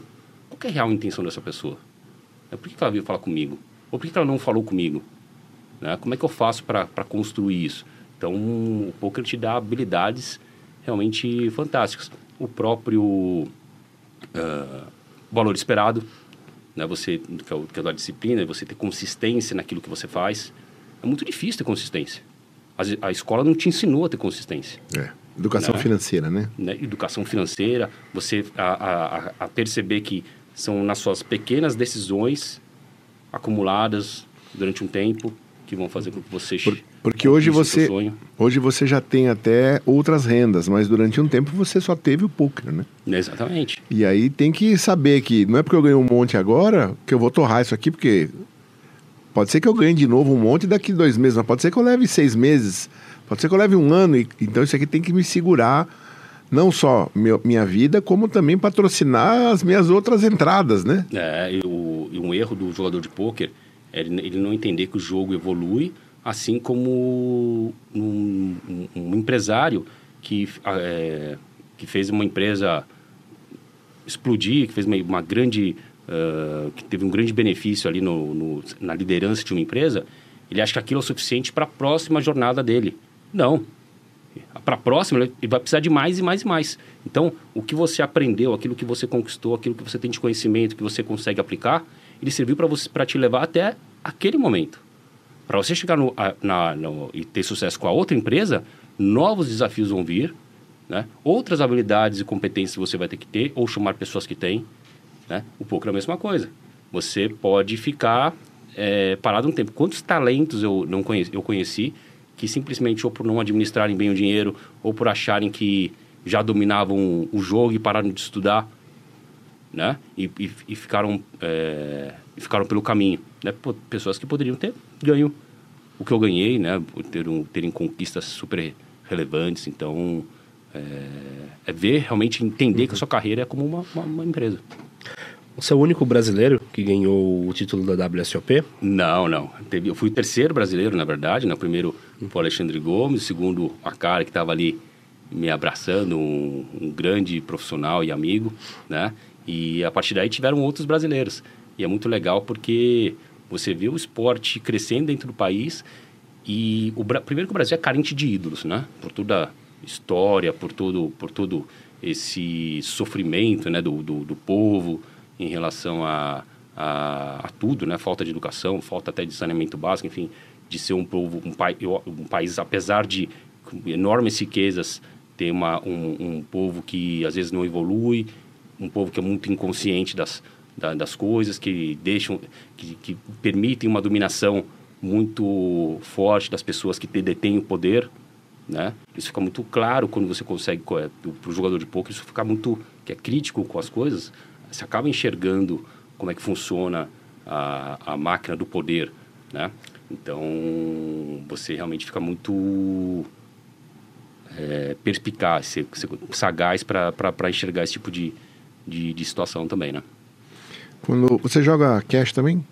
Jogo às vezes, né? No, a, a, modalidade de torneio é minha preferida. Sim. Né? Mas eu dou uma brincadinha. Vai jogar no, cash agora que está aqui em São Paulo? cash. Joguei ontem, inclusive, não, fui, não fui muito bem. Não me avisou? Poderia ter ido, mas faz parte do jogo ali. Que e... bom que ele não me avisou. mas no cash a gente tem um lance também que se você senta numa mesa que tem uma pessoa que tem muita grana e ela é desprendida com o dinheiro, você tá perdido, cara. Porque esse cara paga tudo. E dane-se que ele perde, e ficha, ficha, não é? Mas aí você é, é pra, assim, pra... É bom por um lado, né? Porque a sua chance... É. Uhum. Mas aí você vai ter que ter um bankroll e, e, e ter, ter, a convicção que você não vai ganhar sempre. Por melhor sim, que você seja, seja, algumas vezes ele vai ganhar. Então você tem que estar preparado para essa variância de um, de um dia, de dois dias, de um mês, que às vezes pode acontecer no uhum. poker, né? O poker ele tem um elemento muito que você aprende muito, que é a instabilidade. Então, o nosso cérebro, até por uma questão é, do, dos nossos ancestrais, ali desde a época das cavernas, enfim, de você ter você precisa ter previsibilidade, uma estabilidade. O seu cérebro funciona com, com previsibilidade. Então, algo, quando você não tem algo fixo na mão, não tem um salário fixo, você fala, putz, eu não sei quanto que eu vou ganhar esse mês, sendo empresário, sendo um, um, jogador de pôquer. Você fala, puta, o seu cérebro fica, caramba, o que, que eu vou fazer agora? Né? Só que essa instabilidade é maravilhosa, porque faz você correr atrás das coisas faz você se desenvolver, faz você aprender a ficar calejado, a perder e se levantar.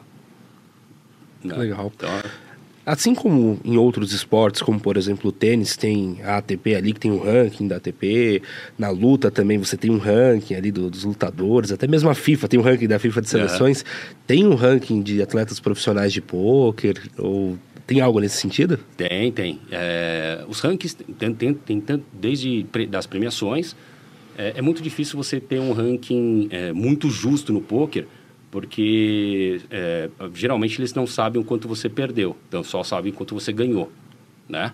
Mas uhum. tem alguns rankings ali que são, são muito bons, fidedignos. Tem, tem um, um site né, que, que foi, ficou especialista que é o, é, nisso, que é o Pocket Fives. E temos brasileiros né, liderando, liderando esse ranking. O Yuri Martins, que foi um brilhante aí no, nos, últimos, nos últimos tempos, aí, levantando o nome do Brasil, ficando várias semanas seguidas é. É, como, como líder do ranking mundial. Né? Tivemos outros brasileiros né, também que, que tiveram protagonismo. E o ranking é legal, você, você entendendo a regra, é, você quer também ter esse protagonismo. Eu, claro. eu, também tive meu, eu fui campeão lá do ranking do ABC lá em, em 2007. Né? Em 2008 fui também um, liderei um ranking mundial lá no, no Ghost, são torneios é, de menos pessoas ali, enfim, que foi muito importante para minha para minha carreira. Então você tem esse, essa pegada do, do ranking é, é, é, muito legal, mas não é o principal motivador. Né? Ele te motiva para você ter dar aquele gás a mais e você né, de jogar mais vezes, é, talvez aumente o número de dias uhum. que você joga para poder conquistar essa, essa, essa colocação, que é muito legal como esporte, de você buscar isso. Uh, então, tem, tem, tem realmente rankings que são relevantes. Mas, no final das contas, o, o, o teu caixa ali tem que bater. Sim. Né? Não adianta ter, ser, ser, ser, o quinto do ranking e você está empatado no jogo, está perdendo. Mas eu acho que o ranking também, nesse sentido, pode servir até como uma referência quando você vai disputar um torneio que você não conhece algum dos adversários, você sabe a posição dele no ranking, você pode ter uma noção, né? Olha, esse cara aqui, se ele está bem ranqueado, algum motivo tem, né? Sim. E como pode, claro, pode ter um azarão ali que às vezes não tá nem ranqueado, tá lá embaixo e surpreende porque isso é, é do jogo. Mas eu acho que serve como base também para você conhecer um pouco mais teu adversário, né? É, hoje, por exemplo, o campeão brasileiro, né, que é o campeão da, do, da BSOP, é, Brazilian Series of Poker, ele não é mais o que ganhava um, um torneio. Ele é o que foi mais regular e ganhou mais pontos durante o ano inteiro. Então, um ranking é. que tem uma regra ali, né? E, e que você sabe a regra desde o início e corre atrás de ser o campeão brasileiro. É, é fantástico. É, então é, é, bem, bem, bem legal. De, é, é algo que, que, que, relaciona o poker diretamente com, com, com o esporte, na competitividade, você querer ser o melhor, de você querer ser o líder do ranking e ser o campeão. É, é fantástico por conta disso. É, agora, na época da Covid, teve um crescimento muito grande do online, né? Sim. Como ficou agora depois que passou a pandemia? Está se mantendo? O pessoal voltou para as casas? Acho que explodiu, né? Explodiu, então, né? as pessoas... O Poker Online, ele, ele te possibilita jogar mais torneios ao mesmo tempo. Né? E, e, de uma forma muito mais rápida. Então, você acaba jogando mais torneios, jogando mais e, e, o, e teve esse boom né? do, do poker online. Então, foi fantástico. As pessoas estavam loucas para ir para voltar para o poker ao vivo, tanto que o o Best Open Millions foi um baita sucesso. E os torneios, em geral, tem né, o H2, está sempre lotado ali. Então, isso, isso faz com que as pessoas se apaixonem mais e mais e mais pelo poker. Então, para o poker foi realmente maravilhoso. É, lógico, para alguns mercados, a pandemia foi péssima, né? Inclusive, muita gente quebrou, enfim. Mas ela só em termos econômicos, não quero entrar no aspecto de, de, de mortes, enfim, que é terrível. Lógico. Mas ele acelerou um processo que já ia existir, Sim. que é das vendas online, né, de, de você... É, Exatamente, acelerou um processo que ia existir. Inevitável. Ele só acelerou. Ele só acelerou e quem estava preparado... Sim, aproveitou. Né, aproveitou. Então, era... Você já tinha que ter essa visão. Então, Exato. Um, um empreendedor já tinha que ter essa noção que tinha que começar a vender online, senão... E esse aqui, opa, esse aqui é do online, então?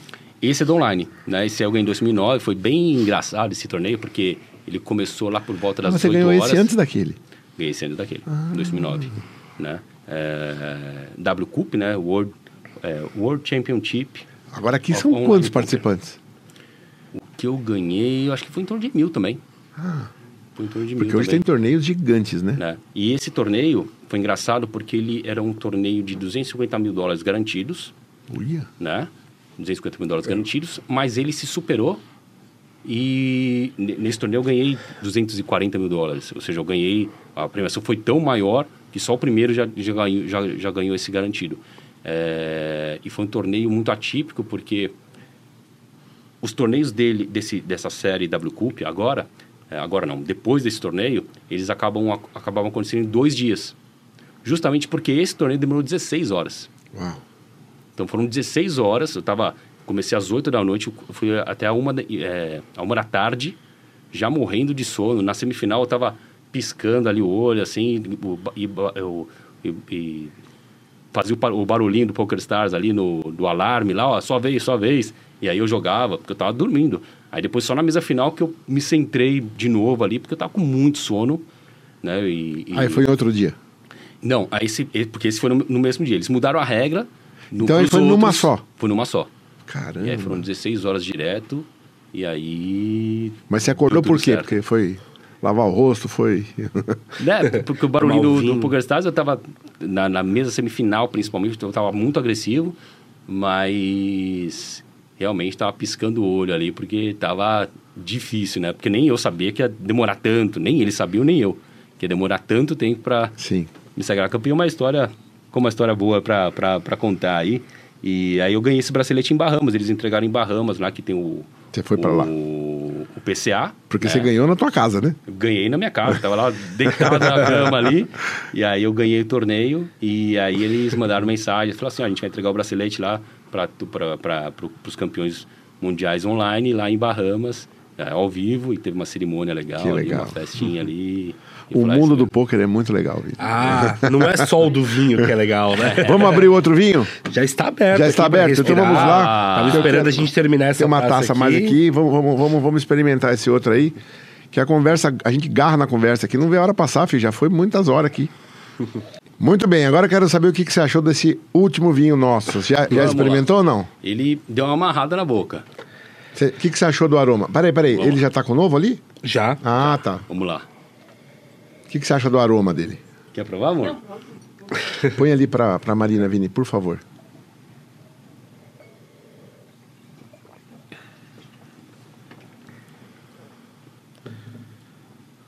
Pode ser bem honesto aí, não tem juízo de valor aqui. Eu achei uma delícia. Né? Prefiro o primeiro, mas achei uma delícia. O primeiro tinto. O primeiro tinto. É uma delícia também. É, ele dá aquela o, amarrada na boca, né? Do, dos toninhos. mas dá um pouco menos, né? É, Você achei- sentiu mais? Eu senti um pouquinho mais. Gente, sabe o que é isso? Isso é o seguinte: o, o, o- o vinho para cada pessoa é algo único, porque o decano tem um pH na boca que não é o meu. Ele tem memórias olfativas e gustativas que não são as minhas. Ele tem uma atração ou rejeição ao doce, ao amargo, ao azedo, ao tânico, que não é as minhas referências. Ele tem mais prazer no aroma A, B e C e menos no D e F. Já outros têm mais prazer nos outros aromas e menos nesse. Ou seja, são tantas características que você tem que levar em consideração para saber se você vai ou não gostar de um vinho, que é muito difícil quando você está na frente de uma loja com milhares de rótulos que vinho comprar.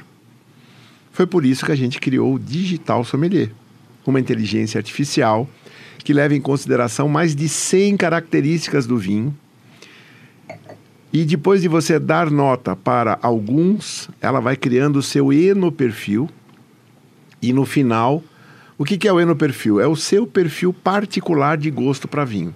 Uma vez com o seu enoperfil criado, então ela é capaz de pegar o seu enoperfil e o vinho, em referência, fazer um match matemático e falar o seguinte: tem 80% de aderência. Você vai dar nota 4. Tem 20% de aderência. Você vai dar nota 1 para esse vinho. Entende? É matemática a coisa. E nós desenvolvemos isso. Então, se você quiser é, ter o seu perfil de gosto para vinho mapeado, você tem duas maneiras. Uma, ou você entra de sócio no N-Wine Club, que você já vai ganhar de cara um kit no perfil, que aliás está aqui, ali, ó. Depois eu vou. Deve ter um aí. Ali, ó, próxima placa. É. Que são 10 garrafinhas, você vai tomar cada uma das garrafinhas. Aliás, eu vou dar um para você de presente hoje. Forrei! Vamos. e você vai experimentar, você entra no aplicativo, aí você vai dar a nota. E, e vocês podem fazer em conjunto. Você com o seu login, abre o seu login no aplicativo, você abre o seu login. E você vai pegar o vinho 1, põe na taça, experimenta, vocês vão ter que dividir a taça, toma um golinho, toma um golinho. E nessa hora você não precisa saber, ah, tem barrica, tem. Não precisa saber nada. O que você tem que saber é assim, ó. De 0 a 10, que nota você dá para esse vinho? Ah, eu dou 5, eu dou 4. Como é de 0 a 5, de meio em meio, né? Então, se você falar, ah, eu dou 8, então você vai dar 4 lá. Ah, eu dou 7, você vai dar 3,5. Nossa, eu dou 10, você vai dar 5. E vocês vão ver que vai ter vinho que você vai dar uma nota alta, ela vai falar, não gostei. E é assim mesmo. E depois disso, você vai poder entrar na N-Wine, vai chegar na vitrine lá e vai falar, eu quero só os vinhos que eu vou dar nota 4, 4,5 5.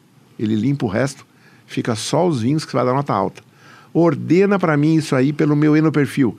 Ele vai ordenar em primeiro lugar os que você dá 5, depois os que você dá 4,5, depois o que você dá 4. Ou seja, é a forma mais inteligente de você comprar vinho. Porque a menos que você tenha um Vini do lado, que ele vai te falar tudo do vinho, né? E você vai. O digital sommelier, a qualquer lugar que você tiver, você pega o aplicativo, que nota vou dar para esse vinho? Ele fala, você vai dar três para esse, Marcelo, não vou comprar. E esse aqui, vai dar dois e meio, também não vou comprar. E esse aqui, quatro e meio, opa, esse aqui eu vou comprar.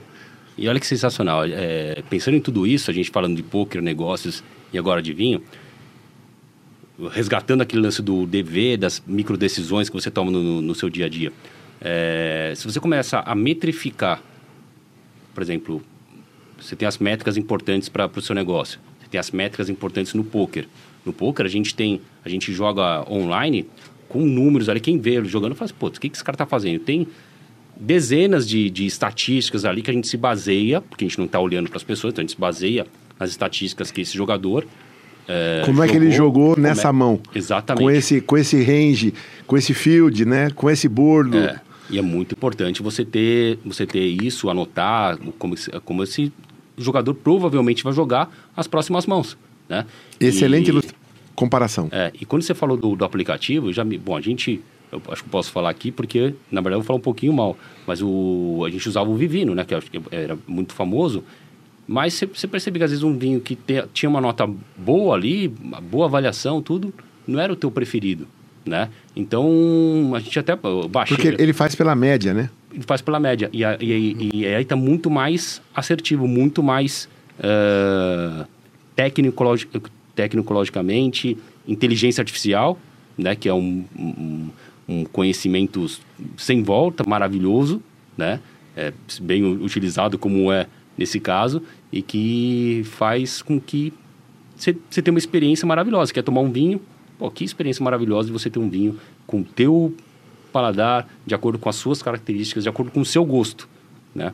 Então, acho que tem... Eu já vou baixar aqui. vou baixar, então, eu vou deixar tá? aqui, ó, vou deixar o QR Code agora desse último vinho, que é um vinho que eu gosto. Qual é o nome dele? É o, este é o Solar Viejo Criança, safra 2016, é um um tinto espanhol, da, da principal denominação de origem espanhola, que é Rioja.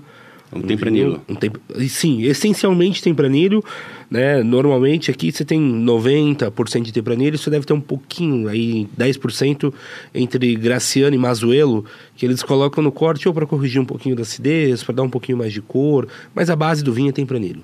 Tá? Eu ouço vinho há anos, falando de vinho, vinho, vinho, e toda hora me assusto porque ele pega uma garrafa, ele já sabe quais as uvas, onde foi feito, quem que é o produtor, qual que é a região. É ah, a paixão. É, paixão. é a paixão dele. É, isso aí é, mesmo. Não é um fardo, né? É uma delícia de se, se aprender, né? É, é, fantástico. Não, mas aqui, aqui tem um ET que mora aqui dentro, de uns 60, 80 anos. Porque não é possível que com 26 ele saiba tanto assim. Não é possível, sim, porque ele tá aqui, eu tô brincando, gente? Mas esse aqui eu brinco que é um caminho sem volta, né? Porque você começa a tomar vinho, provar, conhecer, entender essas características, notar essas diferenças, e aí você quer saber cada vez mais e, e aí você não para. É né? parecido com, com artes, né? Então, por exemplo, você vai estudar a história da arte, eu não, não estudei, não é uma coisa que me, me encantou, né? Talvez encante um dia, mas quando você começa a entrar no museu, entendendo a história de tudo como aconteceu, vendo um quadro né, de um pintor famoso, às vezes você olha para aquilo e você acha bonito ou feio, mas você não consegue enxergar o que se você tivesse estudado realmente a história, o porquê que aquele quadro foi criado, a mensagem que ele quer passar. Então, quando você começa a estudar arte, né, e arte tem, tem, tem muitas coisas que são arte, por exemplo, vinho, quanto mais você estuda, mais apaixonado você fica, né? Sim, sim. Quanto mais você sabe de um assunto, mais você gosta, né? É. Mais você tem propriedade nele. E o, um do, até falando da educação, que era um do, do, do, é um dos meus sonhos e propósitos, é, quando você se interessa, um, um dos grandes erros do, do ensino atual é que ele quer te ensinar algo que você não se interessa.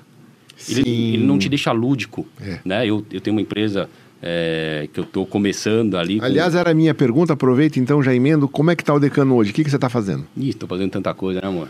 Além de jogar poker. É, eu tô apaixonado por, por um, um know-how de gamificação, né? Eu acredito muito na gamificação como é, papel fundamental de educação. É, tem, o- tem os meninos, o Thomas, o Zani, Irina, é, enfim, que é uma equipe super legal que eu tô, tô me envolvendo ali, sendo é, sócios e parceiros deles. Eles é, têm cases fantásticos, por exemplo, na, numa escola ali que eles, que eles num, num curso ali deles de, de, de um aprendizado X numa escola, eles conseguiram reverter de 15% para 100% de, de adesão de adolescentes, que adolescente, imagina, tem um monte de... ou rebelde, que, não- gente que não se interessa por aquilo. Justamente 100%. 100%, transforma de 15%, ninguém ia na aula, para a mesma aula gamificada se tornar algo realmente uma experiência maravilhosa. Né? Então, eu vejo que a, que a educação hoje, você não aprende o que tem que ser aprendido, ou da forma que tem que ser aprendida. Né? A gente não vê problemas reais acontecendo. Qual que é chega na- na, na escola, não pergunta de, ah, de problemas de laranja, de maçã para o Joãozinho e para o Pedrinho. Você dá um problema real para uma criança, é, para o aluno tocar. Eles têm capacidade, o nosso cérebro é fantástico, né? Então, é, é a forma de ensino que está errada. Então, não tem gamificação, não tem disciplina, as pessoas estudam algo que elas não gostam. Para você se a- é, ficar bom em alguma coisa, a primeira coisa que tem que fazer É é, se gostar apaixonar. né? Não tem livro ruim. Não, não, não tem eh, as pessoas eh, tem quem gosta de ler livro ou tem quem não gosta de ler livro. Você só lê o livro errado se você não gosta. Vai ler o que, o que realmente go- você gosta e você vai se apaixonar pela leitura, né? Então tem formas de você fazer com que a educação melhore mil por cento. Então vai ser uma uma briga aí. Quem tiver esse propósito aí, se me, me mande mensagem aí que eu É isso que eu ia perguntar. Se alguém gostou do que ouviu aqui do decano, o que, que tem que fazer? Manda uma mensagem lá, tô, tô No- aberto. no Instagram? No Instagram, THE Decano, me segue lá e manda mensagem legal. se, me, me, me conte também se gostaram aí do podcast e, e tamo junto. E o que eu tô fazendo? Bom, tem tanta coisa que eu tô fazendo, eu tô empreendendo, por exemplo, no mundo da moda, né? Tem o, o próprio Edu Guerreiro, ele como meu mentor e, e ele pegou um novo desafio com muita paixão, com muito, muito trabalho, desafio enorme de revolução do mundo da, mo- do- da moda no Brasil, né? Então, estou com ele nesse projeto. Tenho, tenho o próprio poker, né? Tanto ensinando como jogando. Tá faltando tempo para poder jogar, mas é a minha principal paixão, tem que dar um jeito. E, mas é, é algo que eu acredito muito, como até nesse, nesse processo de, de de, de fazer com que o poker seja enxergado como um grande eh, conjunto de habilidades para a educação, né? que mais que eu tô, amor? H2? Tô no, tô no H2, né? Ali você participa do board, alguma coisa ou não? Mais a parte de marketing? né? Eu fui convidado e adoraria estar junto ali, eh, mas por conta dos outros compromissos Sim. e também por não, Não vir tá para em São, São Paulo, Paulo. Aham. né? É, eu- eu- realmente fica quase impossível participar das decisões ali, adoraria, mas tem, as- tem escolhas e renúncias. Será que eu consigo essa trazer o. Elton aqui um dia para Ah, contar um pouco a história Vai demorar aí, gosta de um vinho, viu? do poker no Brasil? Gosto do vinho. Chama o Elton Federal, João Isso. Marcelo. Tem um pessoal muito legal lá. Que, que Então, ó, já estou fazendo um, um- um convite aqui que vou fazer o oficial daqui a pouco. E, Capri... bom, é, é, não sei se o... eles são bem mais ricos do que eu, né? Tem muito mais dinheiro, eles vão ficar mais enjoados para Vini, temos aí. uma tarefa árdua aí. É, vou ter que Eu vou ter que falar com os nossos parceiros, falar, ó, É. vem nego aqui que toma vinho pesado. Não posso passar vergonha. Cinco Não, mas aí a gente, a gente encontra. Mas eu acredito que em vários projetos eu sou protagonista, às vezes eu sou investidor, enfim, mas eh, tenho da gamificação, né, com, com, com essa galera jovem aí que, que Vai nascer alguma coisa em tem específico? que tem um jogo a ser criado, né? Tem um o Thomas que ele tem uma grande paixão de ter um jogo na cabeça, ele quer fazer isso acontecer. Tô com ele. Pode, um- pode falar do que é ou não? É um, eu acredito que seja um RPG. Ele tem as, Ah, a- tá. Um joguinho é, tipo War. é, é, mas de videogame, de console. Tá. Né? Então, ele é um uma das mentes mais brilhantes geniais que eu conheci, um molecão jovem ali, super gente boa. E vamos ver se, eu, se a gente consegue é, tocar isso para frente. Eu acredito bastante na, na, na, ideia dele. E também na, em, dar protagonismo à gamificação e aos grandes Eu acho muito legal essa história da gamificação. A, gamificação é a gente é viciado em muitos joguinhos por causa da gamificação. Exatamente. Eu fui viciado no FIFA Soccer, minha, minha esposa ficava doida comigo, na grávida, e eu jogando FIFA Soccer. E se tem uma coisa boa desses seis meses que eu fiquei viciado em FIFA Soccer, foi de entender o que acontecia com a minha mente na gamificação. Exato. A gamificação é tão poderosa que fazia com que eu, sexta-feira, às duas da tarde, ia lá para ver as missões que, que, tinham, que, o, o, que, a, que a empresa tinha lançado para eu fazer no fim de semana, né? Porque é, e tem uma escassez aí de você ter que comprar o jogador X, então ele, ele acaba se valorizando, então ele te abre uma mente. Então ele foi importante também para mim. Tem, tem pra... um quê de cartola aí? Um, um pouquinho, Não. mas ele tem um quê mais de desde trade até o jogo em si.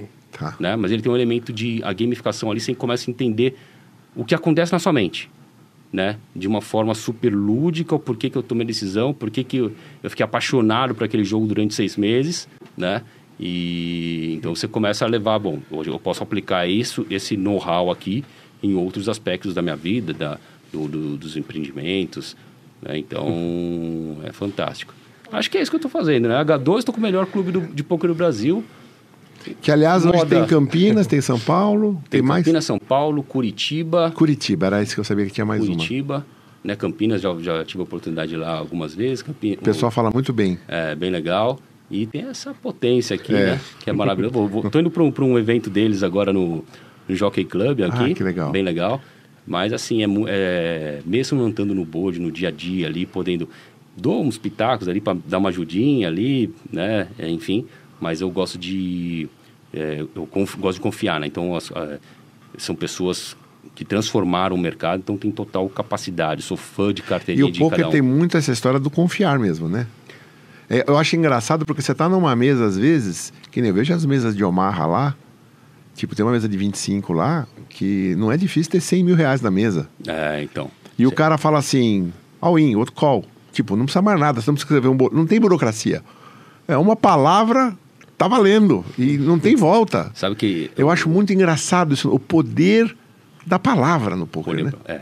E o você falou, tocou num aspecto que eu colocaria como número um para quem quer empreender, para quem quer se desenvolver, que é a confiança, né? É, foi feito um, um estudo ali do, das grandes empresas do mundo, as grandes potências de várias empresas, e eles colocaram como a confiança o principal elemento de, de sucesso de uma empresa. O fator da confiança, você confiar que o teu colega vai, vai executar, que o teu líder vai, vai, vai entregar, que o teu colaborador, né, que o teu, quem está abaixo de você entregar. Isso desburocratiza, você não precisa mais ter tantos é, checkpoints de, de validação, porque você simplesmente confia. Né? E aí, e aí você barateia o processo. Barateia tudo. É. Você sabe que o Agiliza, barateia. Vai, é. Fulano não vai é, é. te puxar o tapete. Né? Então, o ser humano, é, isso tem muito a ver com cultura. Uhum. Né? Enchendo a bola agora do, do, do Edu também, um aspecto não só para empresas, mas para a própria vida. Ele fala assim que cultura... Vou ter que chamar esse Edu aqui tem também. Que, tem que chamar, o cara é genial. É, cultura é aquilo que você faz quando ninguém está vendo. Né? É o, um processo ali, você com você. O que, que você faz quando ninguém está te olhando, te enchendo o saco? Por exemplo, no meu caso, eu passo a maioria do meu tempo trabalhando ali sozinho. Uhum.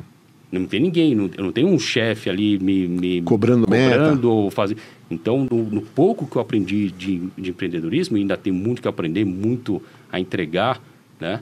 É, eu tenho que me policiar a todo momento, tenho que eu sou o, protagonista de mim mesmo ali, né? Lógico que eu tenho uma equipe, tenho pessoas que me ajudam, né? E então isso é muito delicado. Eu, eu posso às vezes estar procrastinando e estou enganando a mim mesmo. Então o que, que eu estou fazendo, né? Quando ninguém está vendo. E aí tem desde do, do, do, lado profissional, como em tudo na sua vida, né? Da, da, quando o que, que eu faço quando a minha esposa não está vendo, quando o Martim não está vendo, meu filho, né? Quando meus amigos não estão vendo. Então são, são aspectos que você tem que pensar para a tua vida, né? Que você verdadeiro com si mesmo. Você é a pior, pior pessoa que você pode, pode enganar. Sim. Né? Então, é uma frase que eu sempre norteio aí que, que o meu querido Edu Guerreiro fala. Tem a mentoria de poker, né? Ah, Você verdade. mesmo fez. é. Quando é que é o próximo curso aí? O próximo. Ou tá aberto direto? Eu, vou, eu tô colocando agora direto. Eu fiz um teste, na verdade, uma melhoria no meu, no meu processo de ensino, até com gamificação, neurociência, que eu sou apaixonado por esses dois temas, então estudando bastante, de colocar desafios. Então eu não estou mais ensinando só com videoaulas. Então já testando o que o pouco que eu aprendi com, com esse pessoal de gamificação, de, de deixar a coisa mais lúdica, mais sexy, porque queira quer, é, queira quer não, a aula é chato, remete a chatice. Pode até gostar da aula, mas é um vídeo lá. Não me entra na cabeça algumas coisas. Então, por exemplo, você é, aprender por vídeo aula. Só. Pô, poker é o poker. Poker tem, ele já tem elementos lúdicos ali para você aprender de outras formas. Então, eu coloquei esses desafios para mim mesmo. Então, é um, é um curso que eu fiz é, com consistência. Eu acredito muito que você não, não pode maratonar que nem Netflix. Você tem que estudar um pouquinho por dia e isso fazer Mesmo porque é muita hábito. coisa, né? E para e É assimilar... E, e outra coisa, para mim isso foi muito importante. É, eu não ensino mais tudo. Eu ensino muito do que tem que ser aprendido. Eu não quero mais ensinar todas as nuances do, do, das especificidades do poker, porque primeiro ele tem que aprender o que dá mais resultado para ele. Então eu foco nisso, fiz os, os desafios é, voltados para eles aprenderem o que tem que ser aprendido imediatamente, porque poker é muito complexo. Bom, se eu jogo há 15 anos e continuo estudando, é porque é muito complexo. Sempre tem coisa nova né, para ser aprendido. Está longe de, de ser um jogo fechado, de que você não consegue mais evoluir. É um jogo maravilhoso por conta disso. Então, se eu estudo há 15 anos, imagine quem está começando agora. Né? Então, ele fica perdido. Você não deu o direcionamento assim, não. Você vai aprender isso aqui. Eu não vou te ensinar tudo. Vou te ensinar o que vai mais fazer diferença no seu jogo hoje. Então, foi também um- uma mudança no- nos meus cursos também, com gamificação e com esses desafios diários aí, que eu acredito bastante. Vou deixar uma dica. No xadrez, você tem plataformas que te ensinam abertura, meio jogo, finais. E então, por exemplo, se você está estudando uma abertura, por exemplo, a Rui Lopes, então você tem ali aqueles primeiros quatro, cinco, seis movimentos que você tem que fazer para ser uma Rui Lopes. E ela tem um objetivo. Se você abre com Rui Lopes, você está querendo, sei lá, atacar pela dama, defender pelo lado do rei, pela ala do rei. Não me lembro exatamente, mas por exemplo. E aí o que acontece? Tem é, aplicativos que você joga, ele pé, jogou errado. Aí, aí você ganhou o ponto. Agora você vai treinar outra abertura. Ou a variante da Rui Lopes. Aí pé. Podia fazer uma coisa dessa pro poker, né? E já tem. Já, Já tem, Já tem alguns, alguns softwares muito interessantes. Tipo assim, você recebe carta, que posição que eu tô na mesa? Se você jogar, pé, não tem que jogar, filho. É. Essas cartas nessa posição é fold. E, e que, na verdade, o poker é tão complexo Sim. porque ele, na verdade, esses, esses tipos de joguinhos inteligentes que são maravilhosos, eles têm um pequeno grande problema, que é eles, é, é, propositalmente, mas eles têm que... É como se você estivesse jogando contra robôs. Você não está jogando contra robô. Tá Sim, jogando sim, sim, Cada sim. pessoa, principalmente os amadores, pensam de uma forma totalmente diferente uma das outras, né? Então, às vezes você está jogando, achando que aquela jogada é melhor naquele cenário, e por isso que o poker é tão legal. O poker é um jogo de pensar. Nada vai substituir você pensar. E, e isso é um processo de evolução. Cada vez mais seus neurônios ali vão fabricar, vão, vão convergir para uma para você ser uma pessoa mais inteligente, mais é, estratégica, né? E avaliando pessoas, avaliando o comportamento humano. Então você tem que aliar tanto a parte matemática, tanto a parte do, do GTO que a gente chama, né? Do, do Game Theory Op- Optimal, com a tua inteligência, com você pensar e se adaptar aos cenários reais da vida do, do, do jogo, na verdade, porque você não está jogando com robôs, você está jogando contra pessoas que pensam completamente diferente uma, da, uma das outras. Legal. E olha, o Marcelo, eu queria até trazer aqui, ele já faz muita coisa, né? Um grande empreendedor, empresário, enfim, bem sucedido. Mas eu acho que o Thiago trouxe tanta informação, tanto conteúdo, tanta lição aqui de vida importante. Eu nem sei se existe, mas ele poderia pensar em algo como uma poker terapia. Porque hoje você tem tantas formas de terapia, como o vinho, musicoterapia, enfim, e que mas tem poker terapia o cara tinha que ganhar, porque se não, perder... mas, que, mas que tenta te trazer, de certa forma, né, um, um hobby ou alguma coisa que você curte, para te fazer pensar em situações reais ou em problemas reais que, que, que você tem. E eu acho que aqui, a todo momento, ficou muito claro que para você poder ser um, um profissional de sucesso, você o, o poker te traz uma série de, de questões pessoais ali, internas, que você tem que estar tá bem resolvido, né, para poder ter sucesso, que eu acho que poderia ser uma forma aí alternativa, né, como falei, curiosa, mas é, é quase uma terapia isso aqui. Você é aprende verdade. muita lição de vida aqui que você pode levar para a tua vida inteira. Com certeza, né, é, é algo, o poker, ele, ele aguça, né, ele, ele potencializa várias habilidades importantes que você deve ter como pessoa, como então gostei da ideia. Que já... transcendem, né, transcendem. O, o, o poker, né? Sim. É que então... o poker tem que ter dinheiro, senão é truco. Então, eu vou dar uma dica aqui. Lá no meu, meu condomínio, o pessoal joga poker de um jeito que eu achei muito interessante. Então, é um torneiozinho. Se deu seis para cima, já, já dá para jogar. Então, vamos imaginar que deu oito lá. Você entra com 50 reais. Com 50 reais, você tem direito ao seu buy e o seu adion. Se você cair antes do break, você pode pegar o seu adion antes, você vai começar a comer ele antes. Se não, você vai pegar ele no break. acabou o adion, você caiu, você está fora. No final, a gente fica brincando, dá tanta risada e é 50 reais. Não tem risco de ser mais. Então, vou deixar aqui a dica. Junta com os amigos, faz um torneiozinho de 50 reais, Bahia mais adion, coloca lá o reloginho, comendo os blind e brinca, e arrisca e treina. Aí, desse jeito, você tem que ter ficha, você tem que pôr em risco, senão não é poker, né? Senão, senão não tem o desafio, não tem adrenalina, não tem você blefar, não tem ganhar com as fichas. Mas é 50 reais, acho que dá. Dá, com certeza. E você trouxe um ponto bem interessante também que o poker te apresenta, que é o custo de oportunidade. Então, para quem não joga poker, que as pessoas veem lá, pô, meu amigo joga, agora viu o podcast aqui, né, com o Decano, o Winecast, e aí a pessoa começa a se interessar, tal, acha legal, mas não dá o próximo passo. Então, você pensa assim, uma, uma coisa que me, me fez querer ser profissional, tomar a decisão de largar o banco, de, de ser, de, de virar jogador de poker. Para mim, foi uma decisão relativamente fácil, que não seria tão fácil assim, a, as pessoas falam, putz, mas e se, e se não der certo? E aí eu gosto de fazer uma, uma alusão do pensamento que eu, tive, que eu tinha na época assim. Eu olhava no espelho e falava assim, tá, mas e se eu fracassar? Né? E se não der certo no poker? Pô, mas minha vida já é um fracasso, né? De uma certa forma. Eu não tô... Eu posso... Não era um fracasso, mas não era, não era o que você queria. Não então você eu, via como um né? fracasso. Né? Então eu via como um fracasso porque não era onde eu queria estar. Uhum. E eu enxergava que no, no banco, se eu tivesse uma carreira maravilhosa, se tudo desse certo, eu fosse, sei lá, um superintendente, eu não ia estar feliz. Então, é, para mim foi muito fácil arriscar. E as pessoas não entendem que elas ficam com medo de perder aquilo, aquilo que elas não têm. A maioria das pessoas não tem uma vida legal, uhum. ou não, não fazem o que amam fazer, né? Então, cara, a vida é uma só. Tem boleto para pagar? Tem. Mas se planeja, cara.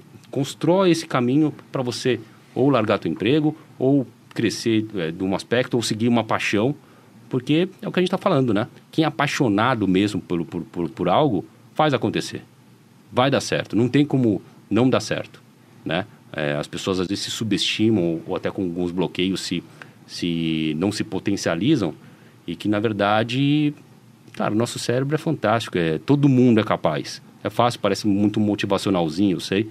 Mas eu tenho certeza, e eu sou a prova viva disso, por isso que eu falo, não é motivacionalzinho. Eu saí do banco para viver de pôquer então, eu sou a prova viva de que é possível, né? De que basta você acreditar, basta você confiar, dê uma chance, né? E lógico, se vai começar o caminho, vai trilhar o caminho novo, vai de cabeça, né? Estuda, trabalha, eh, investe, se lambuza com isso, né? Não dá para ir também meio que de qualquer jeito, porque senão aí o fracasso encosta, né? É, que é o não ter o plano B, faz o plano A dar certo. É. É, foca naquilo, e faz aquilo dar certo. Eu sei que é fácil falar, não é, não é, não, sim, as sim. coisas não acontecem nessa facilidade toda que a gente está conversando, mas isso é fundamental.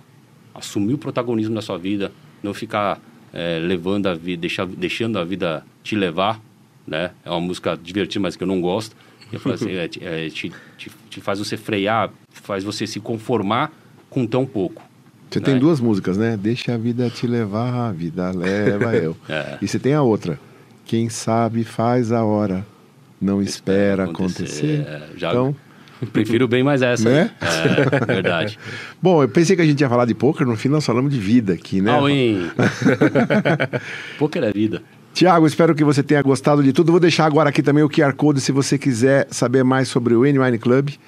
E na descrição do vídeo estão os links de todos os vinhos que a gente tomou, bem como do N-Wine Club. Tiago, muito, muito obrigado. Um prazer enorme estar com você aqui hoje. Uma honra para nós aqui. Muito obrigado. Pensei que íamos falar de poker e falamos de vida. Tivemos aqui uma baita inspiração. Espero que você tenha gostado e que isso tenha de alguma forma tocado você e que você depois desse Winecast saia aí com ideias novas para ser uma pessoa melhor, com mais visão de futuro, com mais arriscando mais, né, que nem o poker, mas com mais chances de ter braceletes, não exatamente isso, ou quem sabe até um desses, né? Mas os braceletes que a vida entrega por aí. Arrisque-se. É isso é, aí. Arrisque-se. Risco é muito importante. E a pandemia veio, pra, veio nos mostrar que instabilidade não existe, né? Não. Instabilidade. Lugar nenhum. Em nenhum lugar existe. Então, vai evoluir, vai acredite em você, vai passar perrengue, mas você vai chegar lá, né? É isso aí. Nós e, temos aqui. Fala. Pelo amor de Deus, é, agradecer demais vocês. Imagina, é, nós que agradecemos aqui. É, é, é Foi uma honra. Falar, é ruim falar no final, então eu vou deixar um comentário do, depois no, no, no YouTube. Mas é, deguste esse Winecast e, e, os dos demais convidados que, que virão e os que já vieram com um, belo vinho, né? É isso com, aí, é isso aí. Boa dica. Compre o, compre o vinho aí pelo, pelo, pela N-Wine. Pela N-Wine e deguste o Winecast. É. Isso aí. Como nós temos aqui uma, um ritual, Opa. vou pedir para você, mas você vai fazer isso depois que acabar. Deixa uma mensagem aí para nós e para os próximos. Fantástico. Tá bom? Maravilha. Gente, obrigado por ter ficado conosco até, até aqui o final do programa. Se você curtiu do can... se você curtiu o canal, clique aqui em se inscrever, ative os sininhos para saber quando tem novo Winecast. Se você curtiu também, dê um like aqui, isso ajuda muito a gente. E é isso aí, até o próximo. Vamos dar um tchau ali? Tchau. um grande abraço. Tchau. Tchau, tchau.